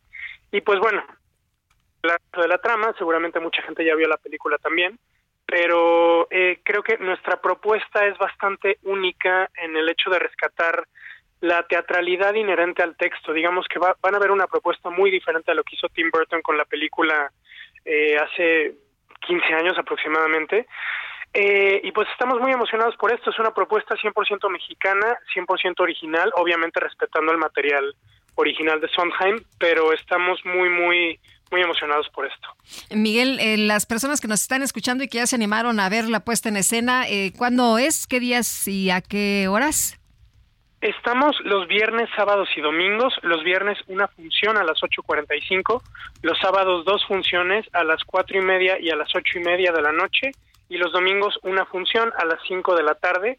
Los boletos los pueden encontrar en la taquilla del Teatro Milán o en Ticketmaster y las redes del proyecto son Sweeney Todd Mex. Muy bien, pues Miguel, muchas gracias. Como siempre, gracias por invitarnos al teatro. Gracias a ustedes. Buenos días. Y ahora que estamos en cuestiones artísticas, eh, nos decía Isaías Robles nuestro, pues nuestro apoyo constante en materia informativa que la MOM, que en español se conoce como La vida rosa, esta película de la que estábamos hablando, es una película francesa de 2007 dirigida por Olivier Dahan, protagonizada por Marion Cotillard y bueno, y, ya, habíamos señalado eso, dice que Marion Cotillard recibió varios reconocimientos, entre ellos el Oscar a la mejor actriz, convirtiéndose en la tercera mujer francesa en obtenerlo tras Claudette Colbert en 1935 por Sucedió una noche y Simón Signoret en 1960 por Un lugar en la cumbre. También Marion Cotillard ganó el BAFTA a la mejor actriz, que es el premio inglés, y el César a la mejor actriz también. Son las nueve, nueve de la mañana con 47 minutos. Es momento de ir a un resumen de la información más importante que se ha generado esta misma mañana de martes. El presidente López Obrador encabezó esta mañana la firma de un acuerdo con 23 estados para llevar a cabo la federalización del sistema de salud a través del IMSS Bienestar. Hoy es un día muy importante porque vamos a firmar ya el acuerdo con 23 estados que han aceptado sumarse, adherirse, participar conjuntamente con la federación para que no falten los medicamentos para que haya médicos, especialistas, que no solo se tenga el derecho al llamado cuadro básico, sino a todas las medicinas, todas en forma gratuita, que no se cobre por la atención médica, ni por intervenciones quirúrgicas, ni por operaciones, por nada. Por otro lado, el presidente López Obrador confirmó la eliminación de su mensaje de postdata al comienzo de las transmisiones de sus conferencias de prensa matutinas. Se quitó lo del texto de la postdata. ¿La pasaron hoy? Hoy no. Ah, bueno, es que ya no va a haber la postdata. Vamos a verla por última vez. Ponla. No, ya no, mejor no. No nos. Porque nos las prohibieron. Ayer notificaron Sí. Entonces, este, como ya se mantuvo un tiempo, pues yo creo que ya el mensaje ya se internalizó. Vamos a ver lo que ya no podemos ver, no mejor pues no. Y como ya lo como ya se internalizó el mensaje, pues ya no hay que dar. Ya no hay necesidad, ¿no? Ya. Bueno, durante la novena Semana Nacional de Ciberseguridad, Rosa Isela Rodríguez, secretaria de Seguridad y Protección Ciudadana, informó que en lo que va del sexenio se han atendido más de 258 mil posibles ataques cibernéticos contra instituciones públicas y privadas. La juez tercera de distrito, Jessica María Contreras Martínez, concedió una suspensión provisional en un juicio de amparo promovido por un padre de familia de Chihuahua para frenar la distribución de los nuevos libros de texto gratuitos en ese estado.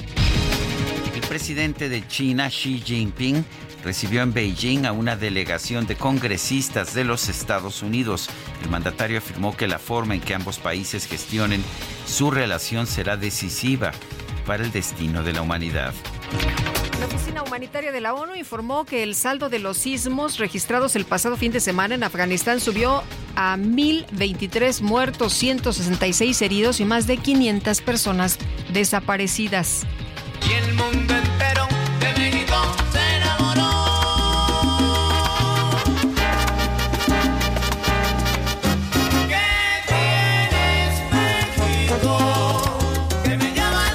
redes sociales se hizo viral la historia de una joven rusa llamada Ala Leonova, quien afirmó que le gustaría mudarse a nuestro país. Esto después de que realizó un viaje en la línea 1 del cable bus de la Ciudad de México y quedó totalmente enamorada del colorido que tienen las casas de la zona de Cuautepec.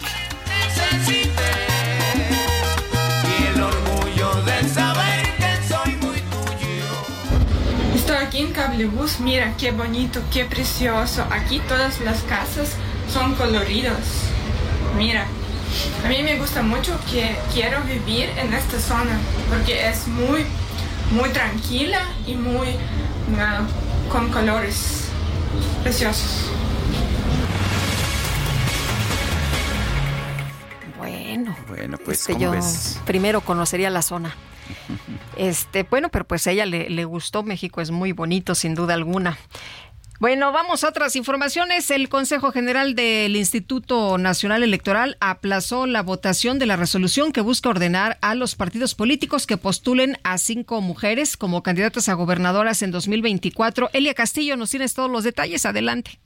Muy buenos días, Sergio Lupita. Los saludo con mucho gusto a ustedes y al auditorio. Así es, por falta de acuerdos con las representaciones de los partidos políticos, las Comisiones Unidas de Prerrogativas y de Igualdad de Género y No Discriminación del Instituto Nacional Electoral pospusieron la discusión del anteproyecto de acuerdo que obligaría a los partidos políticos a postular a cinco mujeres y cuatro hombres en las candidaturas a ocho gubernaturas y a la jefatura de gobierno de la Ciudad de México que se disputarán en 2024. Las instancias electorales declararon un receso indefinido a su sesión de este lunes, en el que se discutía el anteproyecto de acuerdo del Consejo General del INE, con el que se emiten criterios generales para garantizar el principio de paridad de género en la postulación de candidaturas a estas gubernaturas y a la jefatura de la Ciudad de México. Desde el inicio de la sesión, el representante de Movimiento Ciudadano, Rubén Darío, pidió retirar el proyecto y único punto de la sesión debido a que de última hora, dijo, se les enviaron al menos tres observaciones de consejeros electorales sobre el dictamen.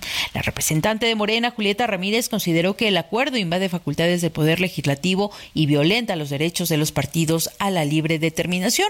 Refirió que en el partido siempre se han pronunciado por la lucha feminista y la igualdad en todo. Recordó que por ello el 52% de sus candidaturas han sido para mujeres.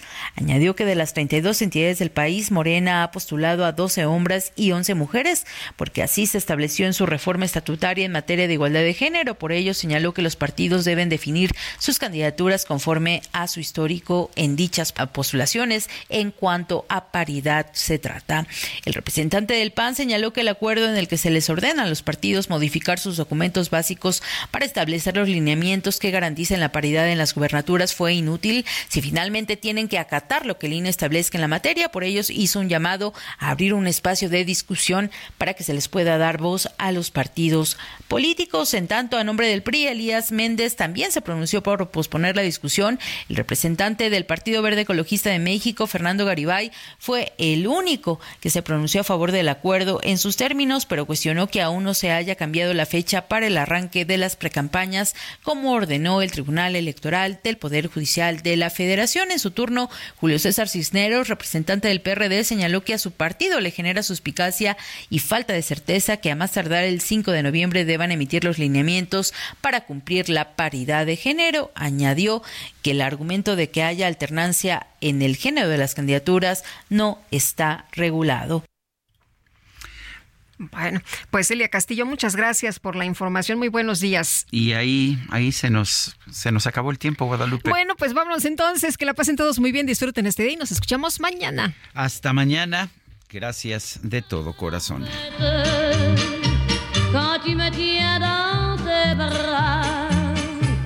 je ferai le tour du monde. Ça ne tournerait pas plus que ça. Terre n'est pas assez ronde pour m'étourdir autant que toi. Parce qu'on est bien tous les deux quand on est ensemble. Quelle vie on a tous les deux. Heraldo Media Group presentó Sergio Sarmiento y Lupita Juárez.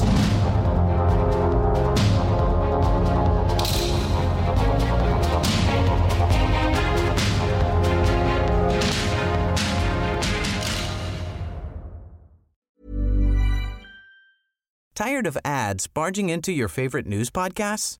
Good news. Ad-free listening is available on Amazon Music. For all the music plus top podcasts included with your Prime membership. Stay up to date on everything newsworthy by downloading the Amazon Music app for free or go to amazon.com slash news ad free. That's amazon.com slash news ad free to catch up on the latest episodes without the ads.